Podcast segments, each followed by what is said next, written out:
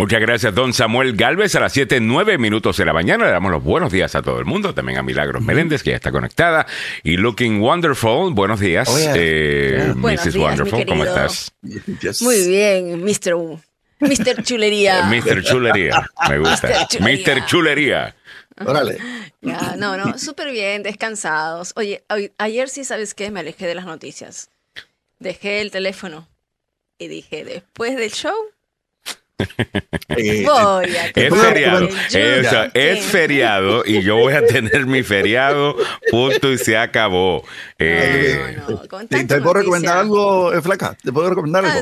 Ah, A ver, Sí, mira, cuando te, te pasa así que uno está tenso, vete al internet y búscate a, a, ¿qué te digo? Caricaturas de el Oh. conejo de la suerte, Ay. de los... De los yo pensaba que ibas a sacarme a la muchacha esa que tú siempre pones. No, no, no, no. no, ¿Cuál no, no. muchacha? No, no, no. Una, una que es exuberante, querida. Eh, pero eh, mira, mira eso o vete a, ¿qué te digo? Al History Channel Mm. o, a la, o a la gente de, de- de Ge- Geographic Channel. Eh, ahí hay cosas que uno se entretiene, pero increíblemente y se desenchufa de la presión que tenés de estar escuchando. Por ejemplo, anoche a San Juan de Buenas Peras hablando estupideces con la cadena Fox News. O sea, es, es ridículo lo que, lo que ocurre con este, con este señor. Bueno, vamos a hablar de eso un poquito Christ. más tarde en el programa. Mantenga la sintonía. Déjame no abrir el show hablando de este animal. De, Eh, de San Juan de Buenas Peras, le digo yo. ¿eh?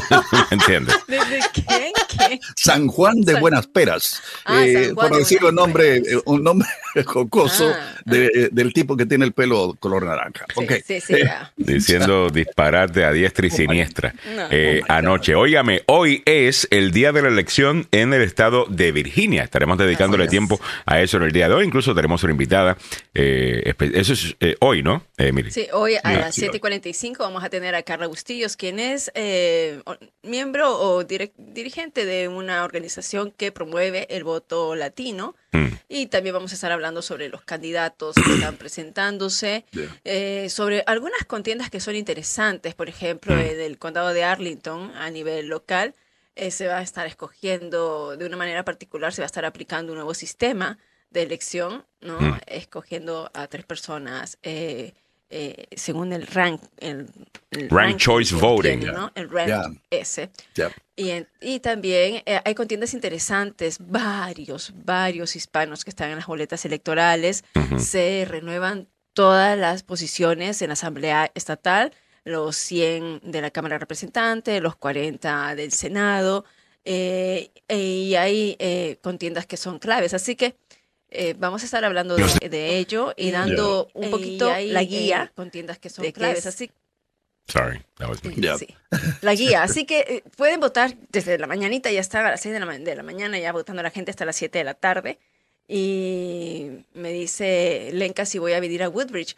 Bueno, sí, tengo planeado ir en la noche a Woodbridge, que hay la celebración ¿no? de, las, de, las, de las fiestas. Ahora les voy a decir, o sea, hay primarias demócratas y republicanas, supuestamente, pero en muchas de las contiendas, como no tienen contrincantes, no tienen rivales, los eh, candidatos, entonces no están en primarias. La mayoría de los republicanos no tienen eh, primarias. Ya, Eh, no tiene oponente, o básicamente, sea, no dentro de su partido. ¿no? Claro. En la parte, sí. Y, y, y por eso es que no se están realizando en, en algunas.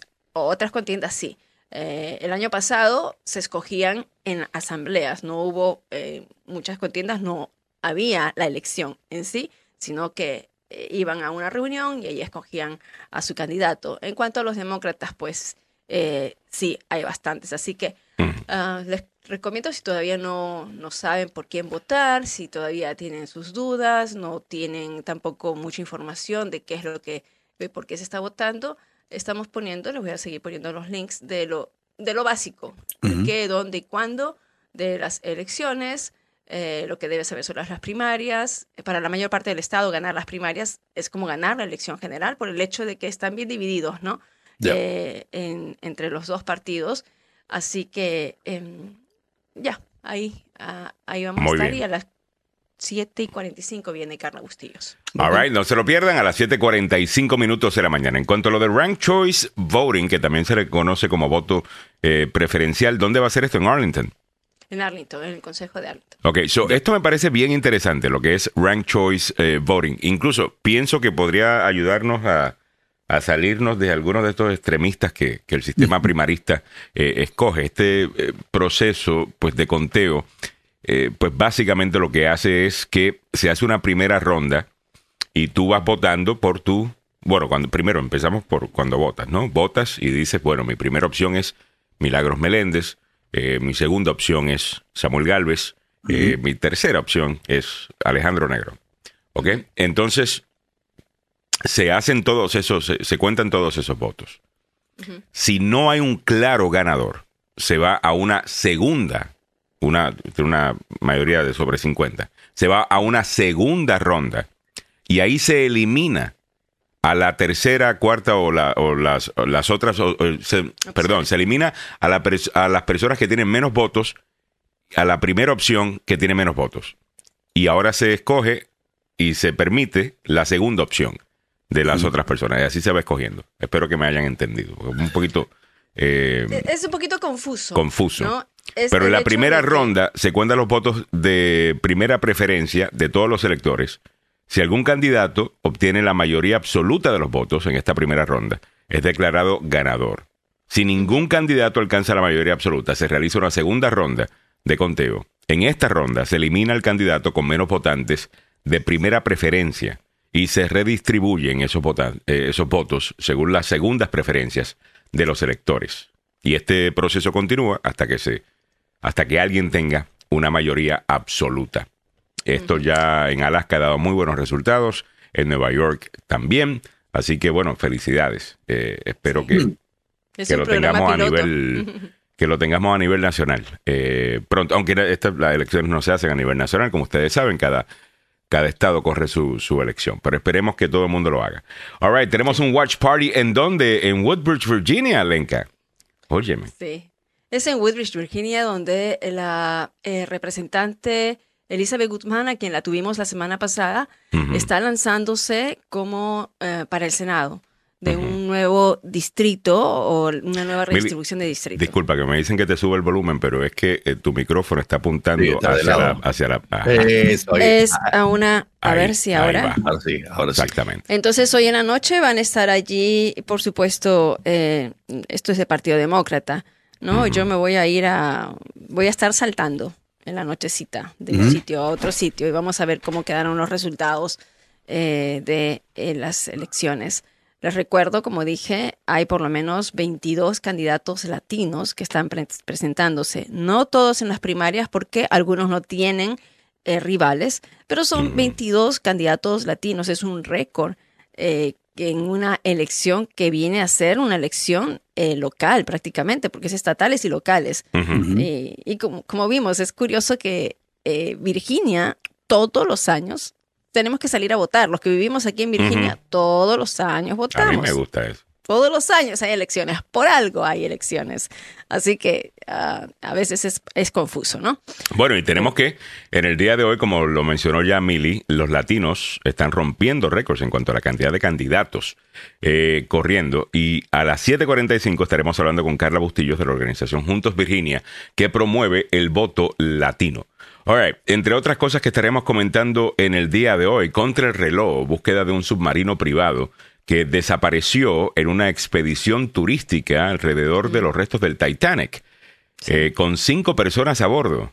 Y no se sabe, bueno, en un eh, submarino, y, hace cuánto tiempo están perdidos? Bueno, eh, tienen, están perdidos desde el viernes. Tienen, tienen aire para 90 horas, ¿ok? Sí. las, yo estuve viendo los reportes que venían de CBC, que es la Canadian Broadcasting Corporation, y los canales de televisión en, Boston, por allá por la tierra de mis nietas, eh, donde ah, el encargado del guardacosta dio anoche una, eh, una conferencia de prensa, más bien una declaración de lo que estaban haciendo y lo que estaba trabajando, no solo el guardacosta de Estados Unidos, sino también el equipo de guardacosta del Canadá. Los dos enviaron aviones de reconocimiento eh, para el sector donde se, supone, se supone está, estaría el, submarino, pero las posibilidades de encontrarlo son difíciles.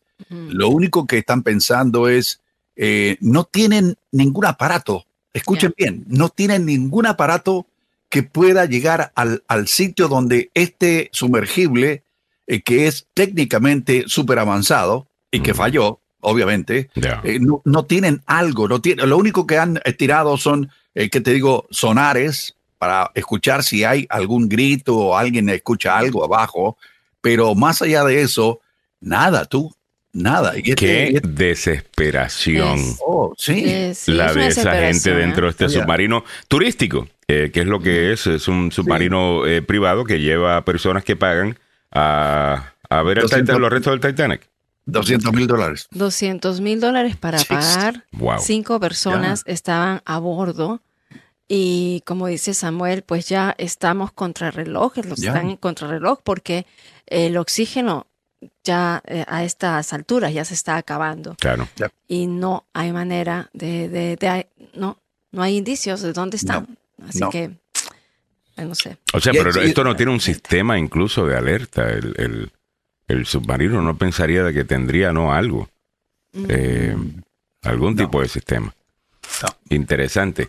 Bueno, estaremos pendientes a esto si tenemos nuevos detalles o si tenemos detalles de última hora, con mucho gusto vamos a interrumpir y lo vamos a dejar saber. Mucha gente le está prestando atención a esta, a esta noticia.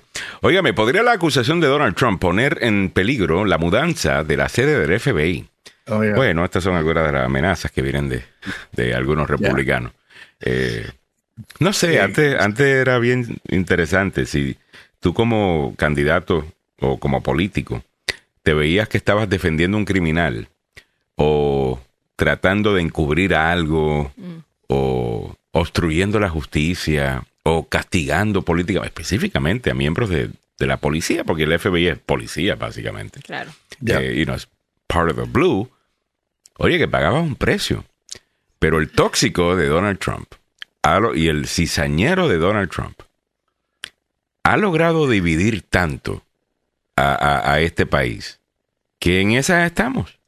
Aparentemente algunos republicanos están amenazando con no mover al, FBI. A ver, cuéntame. Bueno, están enojados, ¿no? Eh, algunos republicanos de la Cámara de Representantes por la acusación del expresidente Donald Trump. ¿Y por qué no se molestan con él? Le pidieron los documentos, se los pudo haber regresado, no lo quiso regresar. ¿Por qué no se molestan con él? Es, siempre con este tipo de mafia, ¿no? Así como, o sea, pasa esto, entonces vamos a retener los fondos para el FBI y tener así los planes para que la agencia se mude a, a, DC. Eh, realmente hay varias localidades donde están mirando, una de ellas es Virginia, el área de... Eh, estamos hablando del área cuántico, ¿no? Pero entonces ahora, ¿qué está pasando? Los legisladores conservadores, este grupo molestos por el papel del FBI en la búsqueda de documentos clasificados en la casa de Mar-a-Lago del expresidente, ahora eh, que está, sabemos, 37 cargos relacionados con el mal manejo de documentos confidenciales. Eh, y, por eso está este comité judicial de la Cámara, por supuesto, mm, dirigido por el representante Jim Jordan, republicano de Ohio, que este, este hombre es... Lanzallamas. el lanzallamas, ¿no? entonces, Sí, entonces ahora lo que ha dicho, ha ordenado a su personal que trabaje con el Comité de Asignaciones de la Cámara para buscar formas de restringir los fondos para el FBI, para el Departamento de Justicia. Esto se produce, por supuesto, cuando las delegaciones del Congreso de Virginia y de Maryland Continúan presionando para que una nueva sede del FBI se reubique en sus respectivos estados. Hay una competencia ahí entre Maryland y Virginia terrible, ¿no? Mm. Pero los legisladores de Virginia sostienen que una ubicación en el condado de Fairfax debería convertirse en el nuevo hogar del FBI por varias mm. razones, entre ellas que está cerca, como dijo Samuel, a Cuántico. Ya, y ahí está eh, la sede de entrenamiento no solo de la Infantería de Marina, sino también de la CIA y de la, del FBI. O sea, es un estratégico, pero, escúchame bien, pero que en Maryland también hay dos lugares estratégicos. O sea, eh, uno, uno eh, aquí en el condado de Prince George están disponibles. El único problema que argumentaban eh, algunos agentes del FBI es, pero yo vivo en Virginia, voy a tener que ir a, PG. Mm. Bueno, es, es, es, obvio, pero eh, lo que dice la gente de- del FBI es, es, si tenemos ahí un sitio de entrenamiento previo, ¿por qué no ponemos ahí el cuartel general? Bueno, al final del día, la, la noticia no sobre que los, algunos republicanos están queriendo eh, jugar con esto para hacer pagar al FBI, te, te deja saber cómo está. Hay, hay un Mafiosos. hay un pandering eh, Ya. al votante trompista, you know, rojo demonio. eh, que, que- demonio. que- que estos que estos políticos están ahora pues buscando ganarse. Ya. Y para eso hay que decir estos disparates y hacer estas cosas que en el pasado, oye, un republicano poniéndose a jugar con el FBI. What? Ya. Qué estúpido. Eh, eh, esto no- jamás lo hubieras visto. Pero ahora hay que darle curioso- carne roja Ya. de nuevo a los votantes trompistas color, you know, rojo demonio, eh, porque si no, te hacen una primaria. Mm. Ese es el daño que el tóxico este le ha hecho a ese partido. Y esto tenemos que seguir hablándolo porque este país necesita de un partido republicano saludable. Ya. ¿Ok? Se necesita tener a un partido saludable, conservador, de la misma manera que deberíamos tener un partido saludable, progresista, como lo es el partido eh, demócrata. ¡Ey! El pedal de la gasolina es el progreso, el pedal del freno es el La lado más conservador. Ya. ¿Me entiendes? Y algunas Ya. veces uno necesita uno y algunas veces necesita el otro, como cualquier otra cosa. Así que, no sé, esperemos que ya salgamos de este tipo. Eh, más tarde, en la siguiente hora, estaremos hablando con el abogado Joseph Maluf y estaremos analizando un poco los disparates que dijo la bestia esta. Eh, disculpen, ya, ya- ya- ya he dicho. Eh, no, eh, óyeme, eh, a- eh, la Yo he dicho de que yo quiero sonar como que voy a la iglesia todos los domingos, porque yo voy a la iglesia todos los domingos. Y, y, me- y todos los No, yo- lunes por la mañana me digo, No, o sea, Alejandro, tú tienes que sonar como que tú vas a la iglesia todos los domingos. No, yo entro a la iglesia Y- y, salen todos disparados, hermano. Y, Poco a poco, Ale, poco a poco. pero con este tipo no puedo. Eh, no No, puedo. Me molesta tanto lo que le está haciendo a, a este país. No sé si es lo que le está haciendo a este país. es la- Me recuerda a cualquier eh, persona descarada con la que he tenido que lidiar en algún momento en mi vida. Eh, ¿A usted no le recuerda eso a este tipo? Sí, Eh, que, se lo agrade- que se lo agradezco, porque yo creo que el país entero recibió una clase con él sobre lo que es narcisismo, eh, específicamente narcisismo maligno. Eh, hay un montón de personas que vimos y dijimos, espérate, espérate, espérate, pero, pero tú actúas como Trump. Eh, ya veo. Sí. Eh, y es como un punto de referencia. Hay un montón de gente que ya no se pueden esconder detrás de, de sus historias y sus... eso de demonizar gente. Eh, ¿Me entiendes? Yo tengo un paquete que te lo quiero mostrar. Que la- Habla de- sí. del, del, del ex eh, fiscal general de la Nación, Jeff, Jeff Sessions. Viste que, Y yo- sí, sí, sí, viste que él, lo, lo primero que hace el narcisista es la campaña de destrucción de tu carácter. Oh, yeah. Eh, tú sabes, lo, lo hicieron con, con, con Joe Biden, lo han hecho con un sinnúmero. Eso es lo primero que hace el presidente Trump. No sé, yo veo ahora gente que inmediatamente están en un problema y publican en las redes sociales atacando y tal. Y que ya yo los veo y digo, no, no, no, no, no. El problema eres tú. Ay, eso es lo peor que puede pasar. Yo digo, no, no, no, no, espérate. Tu víctima no eres. El problema quizás seas tú. Tú estás proyectando. Yeah. Eh, y eso es gracias, gracias a las enseñanzas de, de Donald Trump. Así que le damos las gracias a eso. Creo que mucha gente se dio cuenta. Espérate, espérate, espérate, espérate. Montón de gente por ahí que actúa igualito. 7.28 minutos en, en la mañana. Óigame, Alemania pagará a los sobrevivientes del holocausto en todo el mundo más de mil millones de dólares en 2024. Esto es diferente a reparaciones desde el punto de, pues, yo sé que la comparación que mucha gente va a hacer, las reparaciones que buscan acá para los afroamericanos. Esto es distinto porque estamos hablando acá directamente a sobrevivientes del holocausto, eh, de, de todo el mundo. Estos son personas que vivieron el holocausto. Y estamos hablando de más de mil millones de dólares, que no es una gran cantidad de dinero. Es que queda poca gente, tú. Mm. Ese es el problema. O sea, que mataron a más de 6 millones de judíos los tenían en campos de concentración, prácticamente se estaban muriendo de hambre, abusaban de ellos, hacían experimentos médicos con ellos, los tenían como esclavos. Come on, man. Esta mm. gente, la gente que sobrevivió, debe recibir una compensación. Hay que decirlo, los alemanes destruyeron en la parte central de Europa, eh, cobraron la vida de millones y millones de rusos que los mataban como si fueran moscas porque pensaban que eran seres inferiores, que eran animales, que eran gente que no, no, tenía valor. Eh, entraron a, países como, ¿qué te digo? Eh, Polonia, donde hicieron trizas el país, donde hicieron pedazos.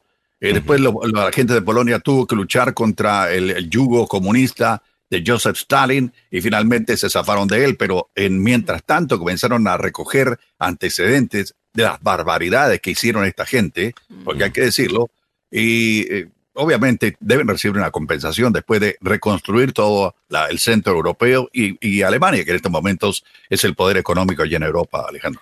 Ahí está, 7.30 minutos de la mañana. A ver, ¿algo que quieras añadir, Mili? Bueno, como dices tú, o sea, realmente no es tampoco mucho, ¿no? Entre todos es un millón cuatrocientos mil, eh, es mil a ver, mil cuatrocientos millones de dólares que se van a estar distribuyendo.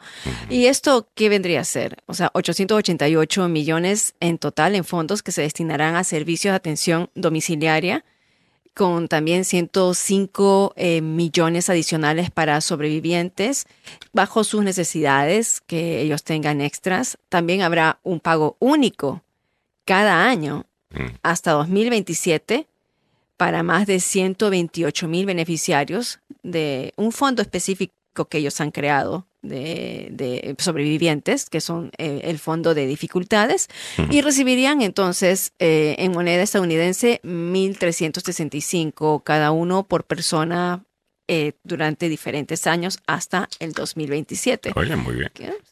me parece bien, ¿no? Me parece bien también. O sea, pobrecita esa gente, ¿no? Todo lo que tuvieron que, bueno, y los que sobrevivieron, ¿no? Que muchos tuvieron que, ver cómo mataban a sus seres queridos también, o sea, que tienen que ver con esas memorias el resto de su vida. te marcaban, te marcaban la piel como si fueras una res. Sí, señor. Voy, caminando para adelante en eh, Padre de Ohio. Ah, qué horrible esta noticia. Admite haber matado a tiros a sus tres hijos pequeños al estilo ejecución, mm. según la fiscalía. Ok, eh, este hombre obviamente estaba loco, estaba pasando por algún problema, eh, estaba escuchando voces. ¿Qué pasó? ¿Qué es lo que él dice?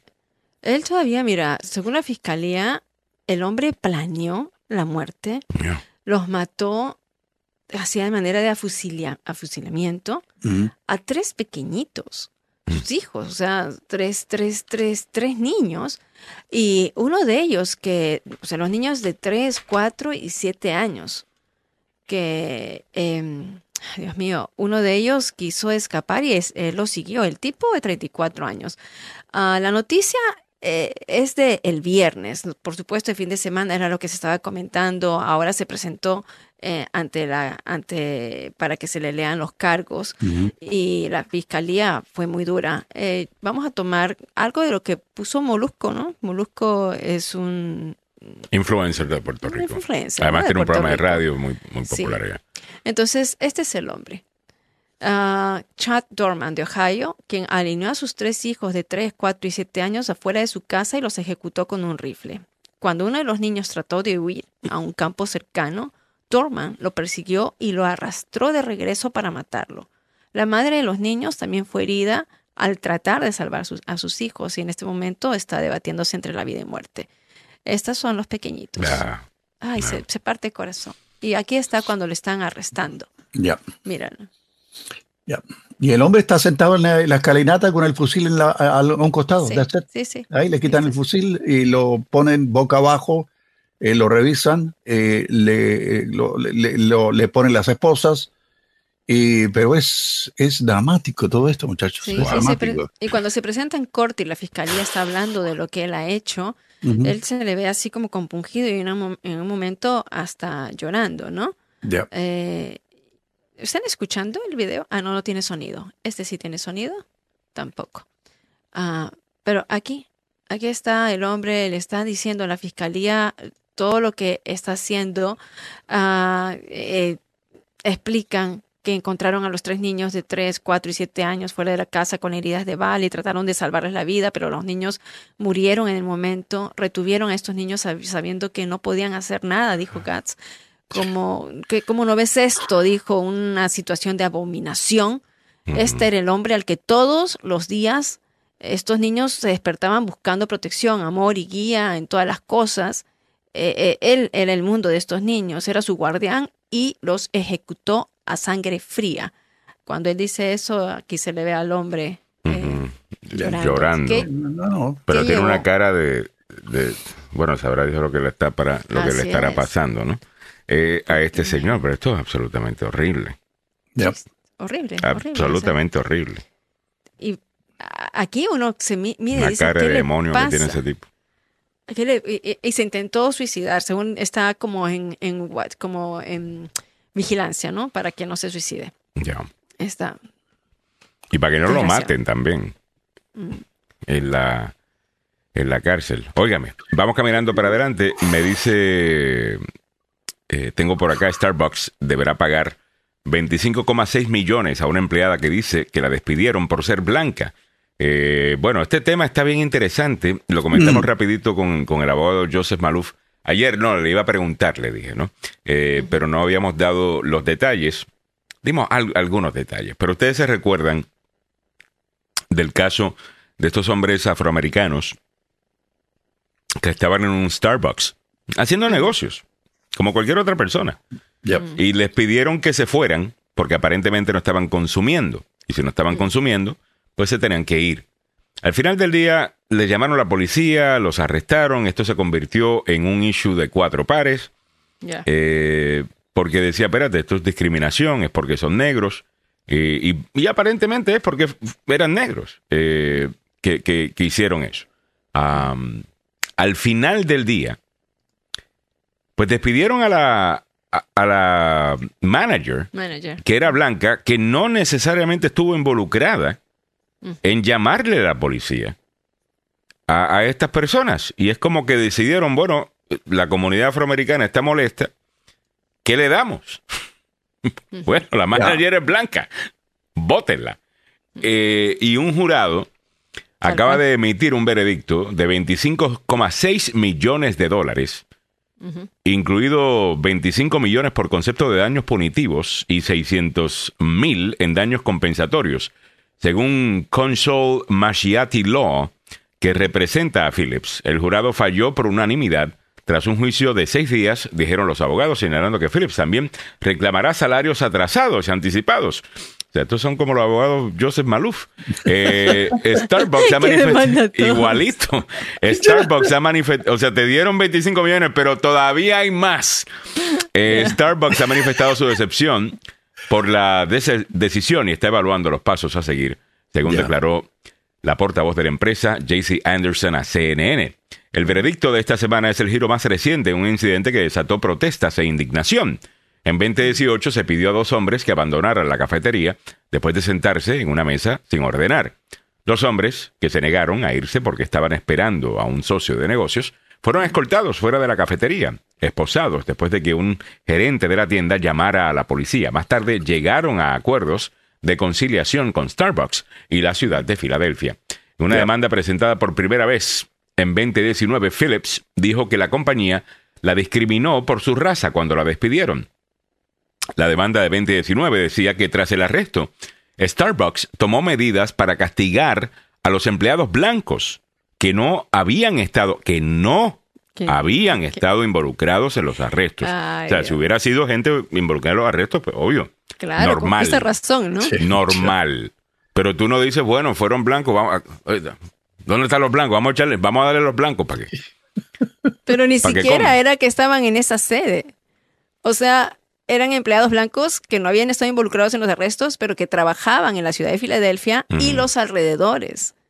Eh, eh, eh, como dice... Y esto en un esfuerzo, escuchen esto, por convencer a la comunidad de que había respondido adecuadamente al incidente. O sea, aquí es cuando tú tienes de nuevo a alguien queriendo crear la impresión de que están batallando en contra del racismo, entonces hay que hacer cosas mm. para los medios. hay que hacer cosas para las redes. Ya. Hay, hay que, you know, crear estos símbolos. Estamos votando gente blanca. Ok, entonces significa que estamos colondes. ¿De cuándo acá? ¿De cuándo acá? Que le vaya mal al blanco significa que le va a venir bien al negro. Ay, por, claro. O sea, eso es una mentalidad tonta. Yep. Eso es una mentalidad tonta. Esa es la mentalidad de justicia, no, no de justicia social, de venganza social. Y ahí termina todo el mundo mal. ¿Me entiendes? El Yep. punto no es vengarse del blanco y que el blanco esté mal. Es que el, es que el negro, el latino, el quien sea, esté también como el mejor de nuestra sociedad. Y si ese es el blanco, pues está bien, whatever. Ah, en cuanto a lo económico, no lo mejor de, de su, de, de lo que vale, sino en la mejor situación, en, en quién tiene la mejor situación eh, en los Estados Unidos. Bueno, actualmente pues son los blancos, el blanco y asiáticos, eh, muchas veces. Me encantaría subir, elevar a los que están más abajo a ese nivel, no bajar a los que están arriba a, a- a otros niveles. Come on, people. No, Eh, ¿De qué estamos hablando? Y aquí bien claro también, ¿sabes que Otro detalle, Alejandro, que ahí, según dice, es que no fueron en contra de ella directamente, sino que ella era una supervisora de todas las sedes en, en Filadelfia y le ordenaron a ella eh, despedir a un eh, trabajador blanco con, eh, con eh, la, la acusación de que el trabajador blanco estaba siendo discrimin- discriminatorio. Mm. Entonces ella dijo, no, porque, o sea, no está sucediendo una cosa como esa. Y ella defendió Mm. al trabajador blanco. Y por defenderlo, La es que la despiden también a ella. O sea, fíjate. Bueno, si seguimos, eh, eh, bueno, ¿y por qué razón hay gente que piensa que puede hacer esto? Bueno, porque le hemos dicho que está bien. Mm. Hemos dicho que tú puedes, por ejemplo, si alguien muestra racismo hacia una minoría, obviamente recibe todo tipo de ataques. Esas mismas minorías pueden subir un video atacando a otros grupos, o específicamente a grupos blancos, y nadie puede decir nada. Y si te quejas, eres un racista. E- Eso, yo, yo no soy blanco, y a mí, yo llego a ser blanco, a mí me, me herviría la sangre. O sea, todo el mundo me puede atacar a mí, pero yo no puedo atacar a nadie porque me herviría la sangre. Eh, eh, esto, es, esto es un problema. Eh, y creo que a esta gente lo que le encanta es mantener el racismo vivo. No es que el racismo no exista, pero hay alguna gente que tiene un fetish con esto. ¿Ok? Alguna gente que quisiera vivir lo- y ellos se ven eh, como que son Martin Luther King, Malcolm X y el resto. Eh, y lo que tienen es un fetish. Y yo sé que no les gusta que, que se les diga esto, pero es que es la realidad. En este país se ha progresado muchísimo eh, sobre el tema de, de- de- de raza y todavía hay trabajo que hacer. Pero dejen el show. Hay alguna gente hablando de esto como que estamos viviendo todavía en la era de Jim Crow. Claro, no está así, pero de que no existe racismo, o sea, sí existe. Yo no dije que no existía, yo dije sí existe racismo. Ah, pero no, perdón. no, no, yo dije claramente que el racismo Ah, sí existe, pero que no es lo que nos están diciendo que es en el año 2023. Completamente de acuerdo. O sea, eh, eh, Ya. ¿qué, Ya qué ves, derecho ¿no? ¿no? tienes si eres afroamericano que tiene un blanco? Que te- ah, no, que la policía te describe. Ok, en algunos casos yo entiendo que eso sea cierto. No estoy diciendo que no existan eh, cosas de las que nos que- debemos quejar. Y me quejo de, de- de esas cosas. Pero la idea que todo es raza y la idea de que tú puedes, como afroamericano o como latino, porque algunos latinos están comprando esta, esta, esta manera tan tonta, disculpen la expresión, de pensar, de que tú puedes atacar o, o hacer las cosas bien. Ah, no, es que este se cree blanco. No me jodas. Entonces Sí, lleg- cuando- llegar sí, a porque llegas puntual. porque llega puntual, ah, no, es que este se cree gringo. Eh, o sea, llegar puntual es ser blanco. O sea, eh, le- hemos decidido que nosotros hemos aceptado Ay. Ya. la idea de supremacía blanca. Mi- mira, al decir que si haces las cosas bien, si vas a la escuela, si tienes buenas notas, si, si vives de una manera you know, organizada, eres Ya. responsable con tus vecinos. Que eso, ah, que tú te crees blanco. Que no, sí, no, no, no. Y, y Y no, si sí- eres, y si eres latino o si eres negro, tenemos que hacer ruido y tenemos que hacer escándalo, porque eso es parte de nuestra identidad. ¿Quién? Y, y llegar ¿Quién? tarde a la ¿Quién? cita. ¿Quién? Ay, no. ¿Qué estupidez más? O sea, ¿cómo, el- ¿cómo nos hemos dejado convencer? Es un estereotipo, Ya. es un estereotipo tan dañino. Y también los estereotipos que funcionan de otra manera, ya no solamente con el blanco, ¿no? Si eres una- un estudioso, si eres que te gusta estudiar, si eres bueno en las matemáticas, ah, te crees asiático. ¿Te Sí. crees, te crees, te crees chino? ¿Te crees asiático? ¿Qué- qué? Oye, es que that's, that's so white. O sea, es- ok, that's so white. Eh, y, esto, ¿cómo y esto es algo que eh, y lo noto mucho en las segundas generaciones, porque el inmigrante no piensa de esa manera. Y te digo, y te digo por qué razón. Hay algunos que sí, obvio. Pero el, el inmigrante viene acá buscando una mejoría eh, para sus hijos. Y el inmigrante dice, espérate, ¿quién es de los diferentes grupos que hay aquí? ¿Quién, ¿A quién le va mejor? ¿Y cómo viven? Y tratan de emular ese comportamiento. copia, ¿no? Y hay algunas personas que tratan de copiar otro comportamiento. Y qué, y qué interesante. Ya. Tienen el mismo resultado. Ya. ¡Wow! Porque, y el que diga eso es el criticado. El que diga eso es el malo de la De la película. Y el hijo. Y el bueno es el adulador, el Ay. demagogo Del mundo Oh, al revés. que te dice, sí, sí, sí, haz un desastre. Eh, yes, así somos. Eh, no, no, lo- no, no, es cierto. No, no, no. La mayor parte de los latinos no son así. La mayor parte de los latinos son, you know, Yeah, gente que están ah. buscando una mejoría para sus... eh, están graduando a sus hijos de universidad, están haciendo las cosas que no pudieron hacer en su país. No, no, no, no se coman ese cuento que le están Sí. queriendo vender. Usted te sigue enfocado en lo que usted quiere hacer. En la mejoría suya, en la mejoría de su familia, en hacer las cosas bien. No, no se si deje meter este, país, veneno.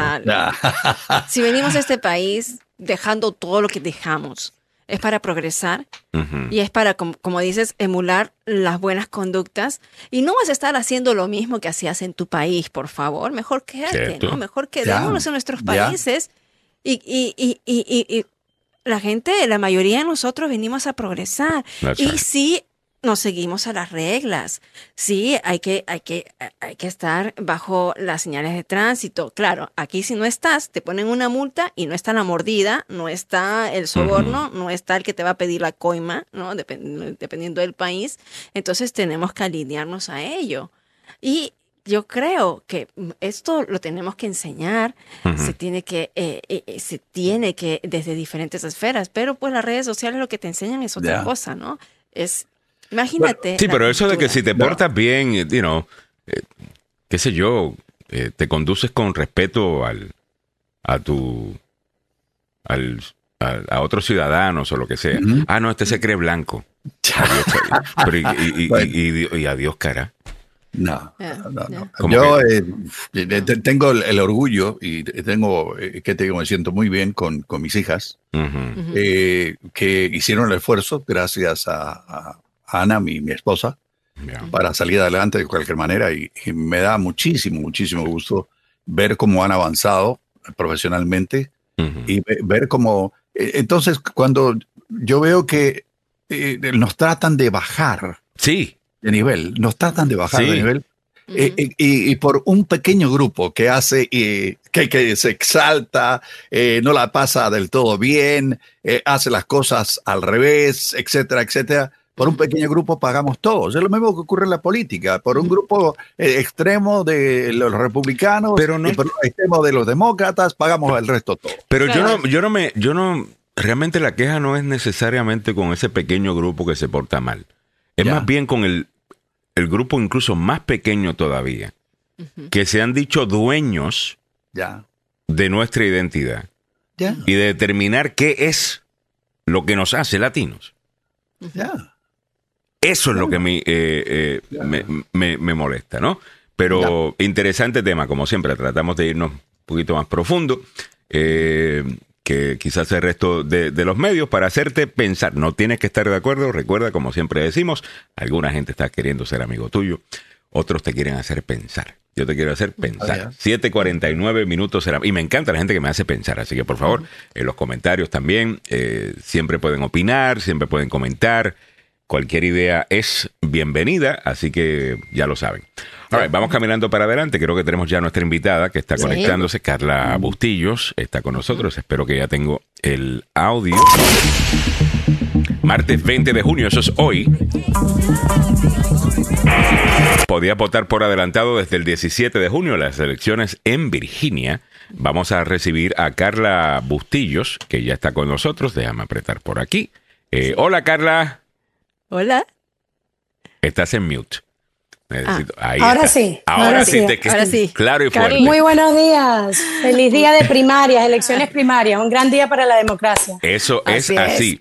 Bueno, y tu organización, eh, Juntos por Virginia, se está ocupando de promover el voto. Eh, y hay muchos latinos este año en la, en la papeleta. Hablemos un poquito sobre eso promover el voto, pero también darle a nuestra comunidad una referencia de liderazgo latino crear la infraestructura para que líderes latinos y líderes comunitarios o profesionales en materias de derecho y materias de políticas públicas puedan embarcarse en la política y representarnos en el estado de Virginia. Mm. Entonces también es crear esa infraestructura para que los latinos podamos ejercer política y ser servidores públicos. ¿De qué se trata esa infraestructura que mencionas? ¿A qué te refieres específicamente? ¿Qué es, el tipo de infraestructura que hay que crear? Claro, eso tienes que crear infraestructura comunicacional, eh, asesorarlos en, el mensaje, en cuáles son las políticas públicas que representan la prioridad de nuestra comunidad, pero además de darle esa asesoría al candidato, también asegurarnos que tengan los recursos para hacer llegar sus propuestas a nuestra comunidad. ¿Qué tan caro es una campaña eh, política de primaria? Muy caro. Específicamente en el estado de Virginia, ¿estamos hablando de qué? En el estado de Virginia tú puedes hablar que para la Casa de Delegados, que es la Cámara Baja de nuestra legislatura, puede por lo, en lo mínimo costar 80 mil dólares una campaña primaria, primaria. Luego hablamos de la general. Solamente para sabemos, sabemos que en la primera elección a la Cámara de Delegados de Elizabeth Guzmán, de la delegada Elizabeth Guzmán, tuvo que recaudar un millón de dólares para las generales. wow. Mm, y fue capaz. Y lo hizo. Lo hizo, pero todos sabemos que nadie trabaja tan fuerte como las latinas. Ella lo logró, pero no es fácil. Eh, eso, yo creo que tienes, eh, tienes toda la razón en, en, eso. Ahora, los latinos no solamente estamos buscando tener las posiciones de, de, poder y ser eh, y representar a nuestra gente, sino que también estamos algunos que no están interesados en correr, donando su tiempo a, a, las campañas. Hablemos un poquito de por qué es tan importante el voluntario, la persona que se involucra con un candidato en tocar puertas, ya hacer llamadas telefónicas, eh, pedir dinero, que es lo que hacen. Eh, ¿Por qué es tan importante involucrarse uno, incluso si uno no es político? Bueno, me, sumo a eso, yo soy voluntaria, toda, toda la estrategia que ofrezco, todo el trabajo que ofrezco lo hago de manera voluntaria y toda la directiva de Juntos por Virginia somos voluntarios y donantes. Mm. También existe todo un cuerpo de voluntarios eh, que quizás hacen una pequeña contribución monetaria, pero es invaluable el trabajo que hacen llegando, tocando puertas, recordando el simple hecho que hay elecciones. Nada más informar a nuestra comunidad que por qué deben vincularse a una elección primaria es súper importante. Y ahí es un punto importante, Carla, porque ya se sabe de que las primarias no son atractivas para, ah, para los electores, ¿no? O sea, eh, eh, la, la, la, participación es bastante mínima, pero en estos últimos años se ha visto un mayor interés, por lo menos en Virginia, el hecho de que se puedan votar desde, es el único estado donde se vota tan temprano, 45 días antes de las elecciones ya puedes votar en, en Virginia y eso, eh, eh, eh, eso incentiva. ¿Cómo has visto tú ello y cómo tú crees que esto es un reflejo de por qué es que ahora hay tantos candidatos hispanos también? Se lo voy a poner en términos sencillos a nuestra comunidad porque tendemos a participar en las presidenciales, pero tantas políticas públicas que afectan nuestro día a día son decididas al nivel estatal. Tenemos que empaparnos en lo que es la política y la estructura federal de este país, los temas que impactan las escuelas de nuestros niños, las vías, el tráfico, sobre todo la disponibilidad de una diversidad de bienes y raíces para que tengamos acceso a viviendas accesibles, eh, sobre todo muchas decisiones en el tema de seguridad pública, que nos inquieta a todos con lo que estamos viendo el auge de violencia en Virginia. Estas son decisiones que se toman al nivel estatal.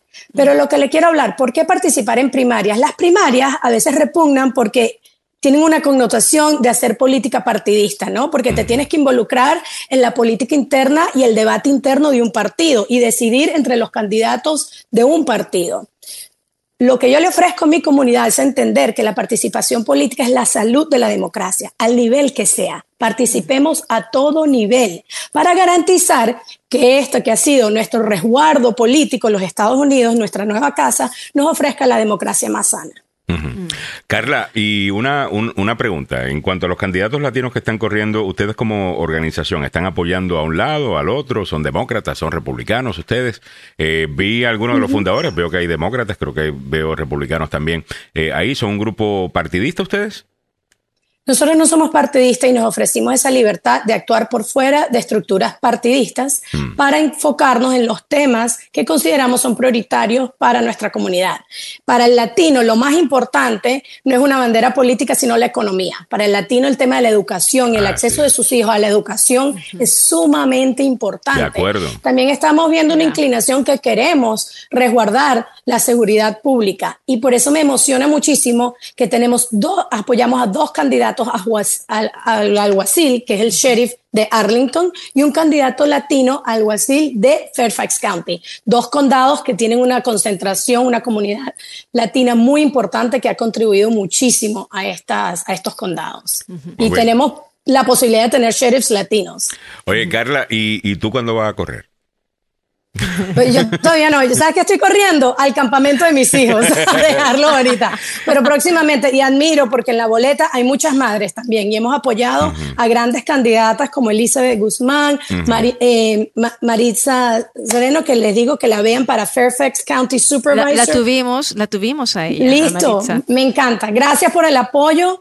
Tenemos 13 candidatos latinos desde candidatos a, a, ser parte de las juntas ejecutivas de los condados de Arlington y Fairfax County, como el candidato Chris Falcón, que va a secretario de tribunales. No podemos descuidar la, importancia de la representación también en el brazo y el poder legislativo, eh, eh, perdón, judicial.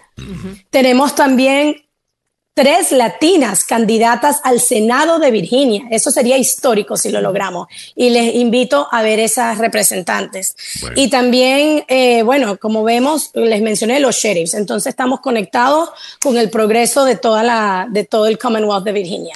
Bueno, Carla Bustillos, con, eh, que es fundadora de Juntos por Virginia, muchas gracias por tu tiempo, gracias por todo lo que nos eh, los que nos has comentado y de la manera que lo, que lo enfocas también creo que la gente entiende un poquito mejor porque es importante participar en una primaria. Incluso si no eres republicano, si no eres demócrata, si eres un votante independiente. En Virginia tú puedes entrar, eh, eh, es una primaria abierta.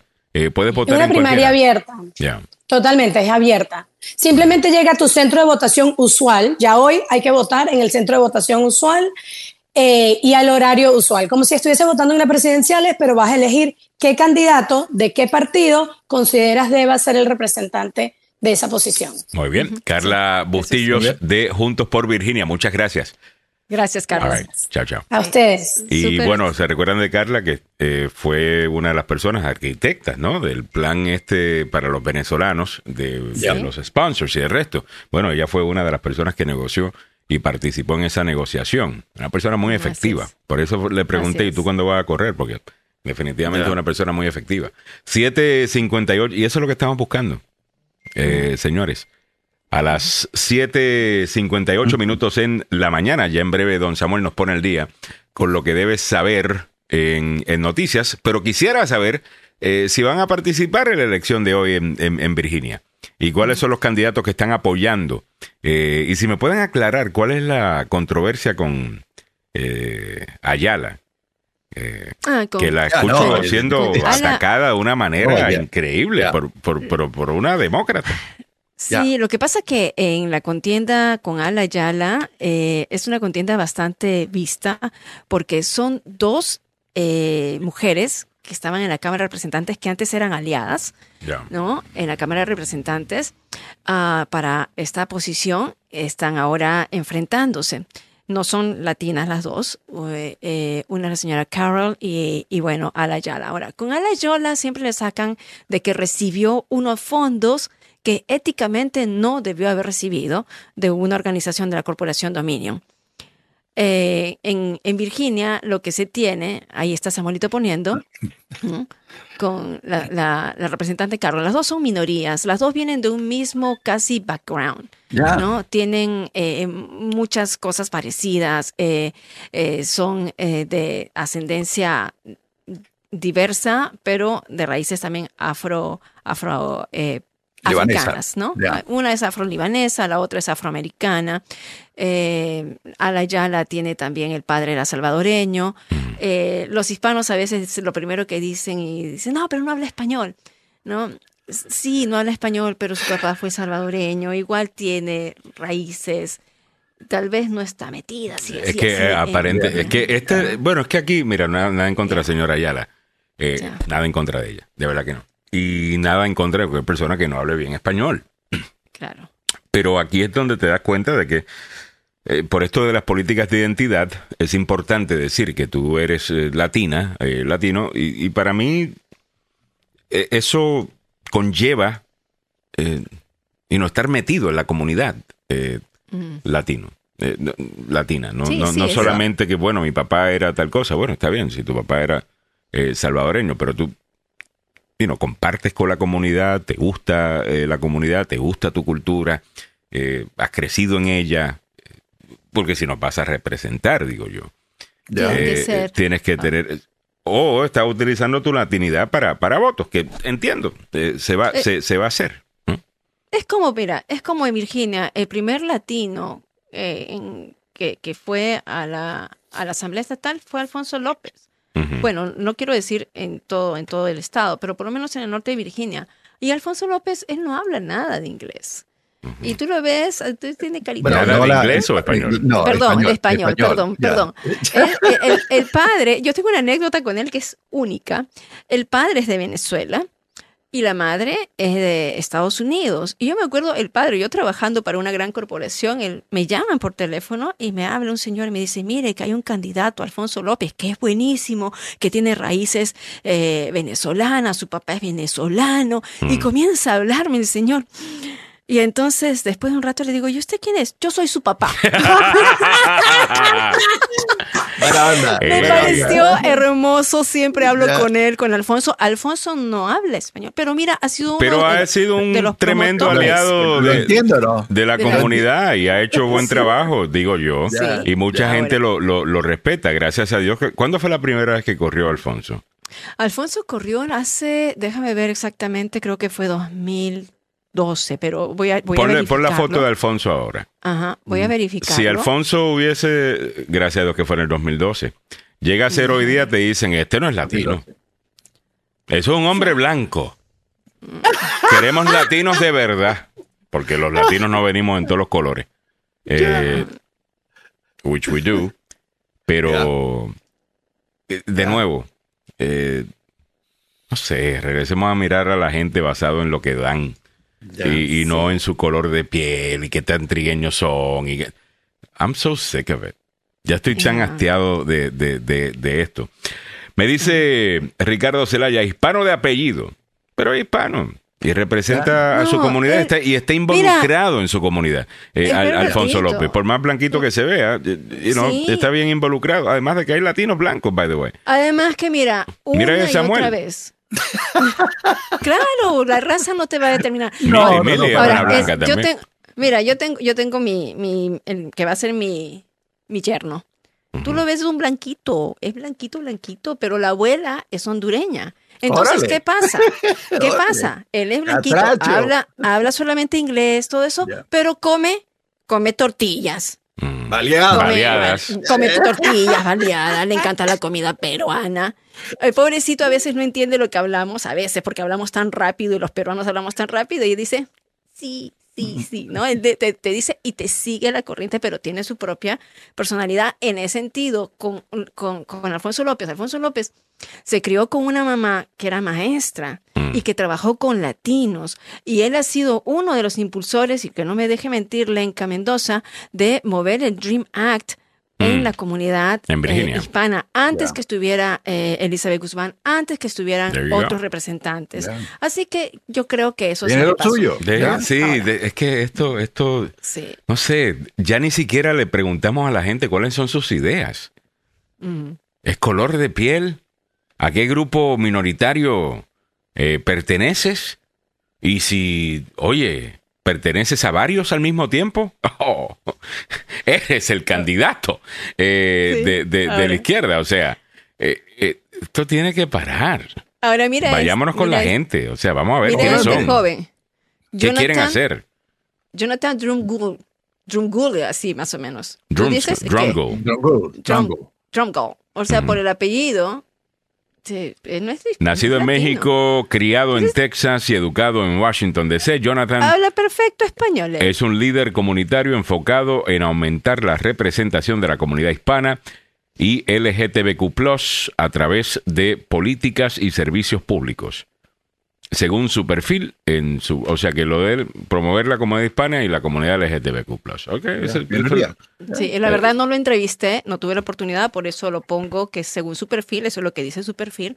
Y pero la gente con la que he hablado, pues eh, también eh, eh, ha- ha- ha- habla bien de, de, de él, ¿no? En ese aspecto, pero hay que escoger y también en esta, Bien. en esta nota eh, hacemos. 8 y 5.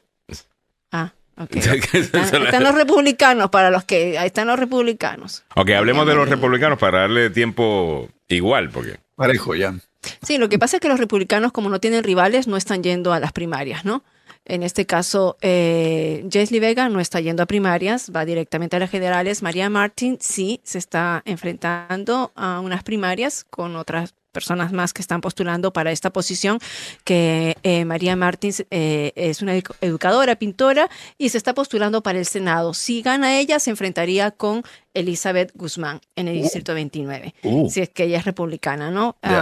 Las posibilidades, vamos a ver. Juan Pablo Segura, quien tuvimos la semana pasada, él tampoco enfrenta primarias porque no hay ningún rival con, contra él, así que se va directamente a las generales. Es muy interesante. Tuvimos a Michael Rivera también para la Junta Escolar de Loudon. Ah, en- y como vimos, él, eh, Michael Rivera tiene el apellido, tampoco, mira, él se siente más cómodo hablando en inglés, Pero no hablo No, en español. pero- pero habla un poquito español, pero su, su primer lenguaje fuerte. es, es inglés. su- Es inglés. es el inglés. Y entonces, y no por eso se le va a discriminar, así que Él Michael dice, Rivera- él, él es un New Yorkican. él, you know, creo que era Yeah. es tercera generación. eh, Él, de, de inmigrantes o migrantes puertorriqueños a Nueva York. O sea, me sorprende que todavía habla eh, es- español. Hay algunos que ni siquiera... Sí, Es que la segunda y tercera, la tercera generación ya, ya, ya pierde bastante el, el lenguaje y él pudo sostener una conversación con nosotros. Se fue a inglés un par de veces, pero pudo sostener la conversación. Sí, sí, sí. Así que estamos a votar. Si no, si vives en Virginia, A vota, votar. por favor. All right, Sí, mantén sí. la sintonía. Vámonos con don Samuel Galvez y en la siguiente hora tenemos más para ti, incluyendo qué fue lo que dijo Donald Trump ayer en su entrevista en Fox News. Eh, mucho disparate, señoras y señores, mucho disparate. Lo estaremos comentando. Mantén la sintonía aquí en la agenda número uno para información, noticias y buena conversación. Este es el muñeco de las noticias con la información a esta hora. Adelante, Samuel. Gracias. Sumergible de alta tecnología en aguas profundas que transportaba a cinco personas a bordo para ver los restos del Titanic desapareció, iniciándose la búsqueda que hoy continúa. La pregunta que muchos se hacen, y eso lo hicimos en la hora anterior, ¿podría la acusación de Donald Trump poner en peligro la mudanza de la sede del FBI, ya sea a Virginia o a Maryland? Jan Topich, joven empresario y candidato presidencial, busca emular a Nayib Bukele, donde en Ecuador. Muy buenos días, les saluda Samuel Galvez y aquí el detalle de la información. Una operación de rescate está en estos momentos en marcha en las profundidades de las aguas del Océano Atlántico en busca de un sumergible tecnológicamente avanzado que transportaba cinco personas a bordo para documentar los restos del Titanic, ícono transatlántico que se hundió hace más de medio siglo. Se informó que se había perdido contacto con el sumergible a unos 700 kilómetros al sur de St. John's, en Newfoundland, es, según el Centro Conjunto de Coordinación de Rescate de Canadá en Halifax. El eh, comodoro Len Hickey dijo que un barco del guardacosta canadiense y un avión militar estaban ayudando en el esfuerzo de búsqueda que estaba dirigido por la Guardia Costera de Estados Unidos en Boston. El contraalmirante John Mugger, comandante de la Guardia Costera de Estados Unidos, dijo que en los próximos días llegarían recursos adicionales si no aparece o a la superficie este sumergible tecnológico. Al parecer, lo que dijo el funcionario naval de los Estados Unidos le, le da mucha posibilidad de que los encuentren con vida. En el ámbito regional metropolitano, a la bronca que existe en estos momentos a nivel político entre algunos republicanos de la Cámara Baja por la acusación del expresidente Donald Trump amenazan con retener los fondos para el FBI frenar los planes para que la agenda salga del Distrito de Columbia, ya sea a Virginia o a Maryland. Los conservadores están molestos por el papel del FBI en la búsqueda de documentos clasificados en la casa de Mar-a-Lago del expresidente. Trump ha sido acusado de 37 cargos relacionados con este mal manejo de documentos. Los simpatizantes del presidente en el Congreso acusan de que se aplica injustamente el doble estándar legal y para ello quieren retener los fondos que están designados para el traslado de la, el cuartel general del FBI, remarcamos ya sea a Virginia o a Maryland. En el ámbito de nuestra América Latina, Ecuador está estrenando en esta campaña electoral una receta que ya ha funcionado antes en otros países, la del llamado outsider, ese político que no se define ni de izquierda, ni de centro, ni de derecha, y que seguía solo por instinto en medio de la jungla de la política a nivel nacional. Estamos hablando de Jan Topic, un empresario de 40 años, un joven que encara el papel con la intención de ganar en agosto las elecciones anticipadas de Ecuador, lo que resta del actual mandato hasta el año 2025, después de que el presidente Guillermo Lazo disolviera el Parlamento y llamara a una candidatura a las urnas. El candidato dice que responde a las decisiones completamente apolíticas, se muestra abierto a trabajar con cualquier persona y quiere seguir lo que eh, ha hecho Nayib Bukele en El Salvador en cuanto a la seguridad nacional. Sí, dice, ¿sabe qué? Lo que queremos es que este país tenga leyes y se cumplan.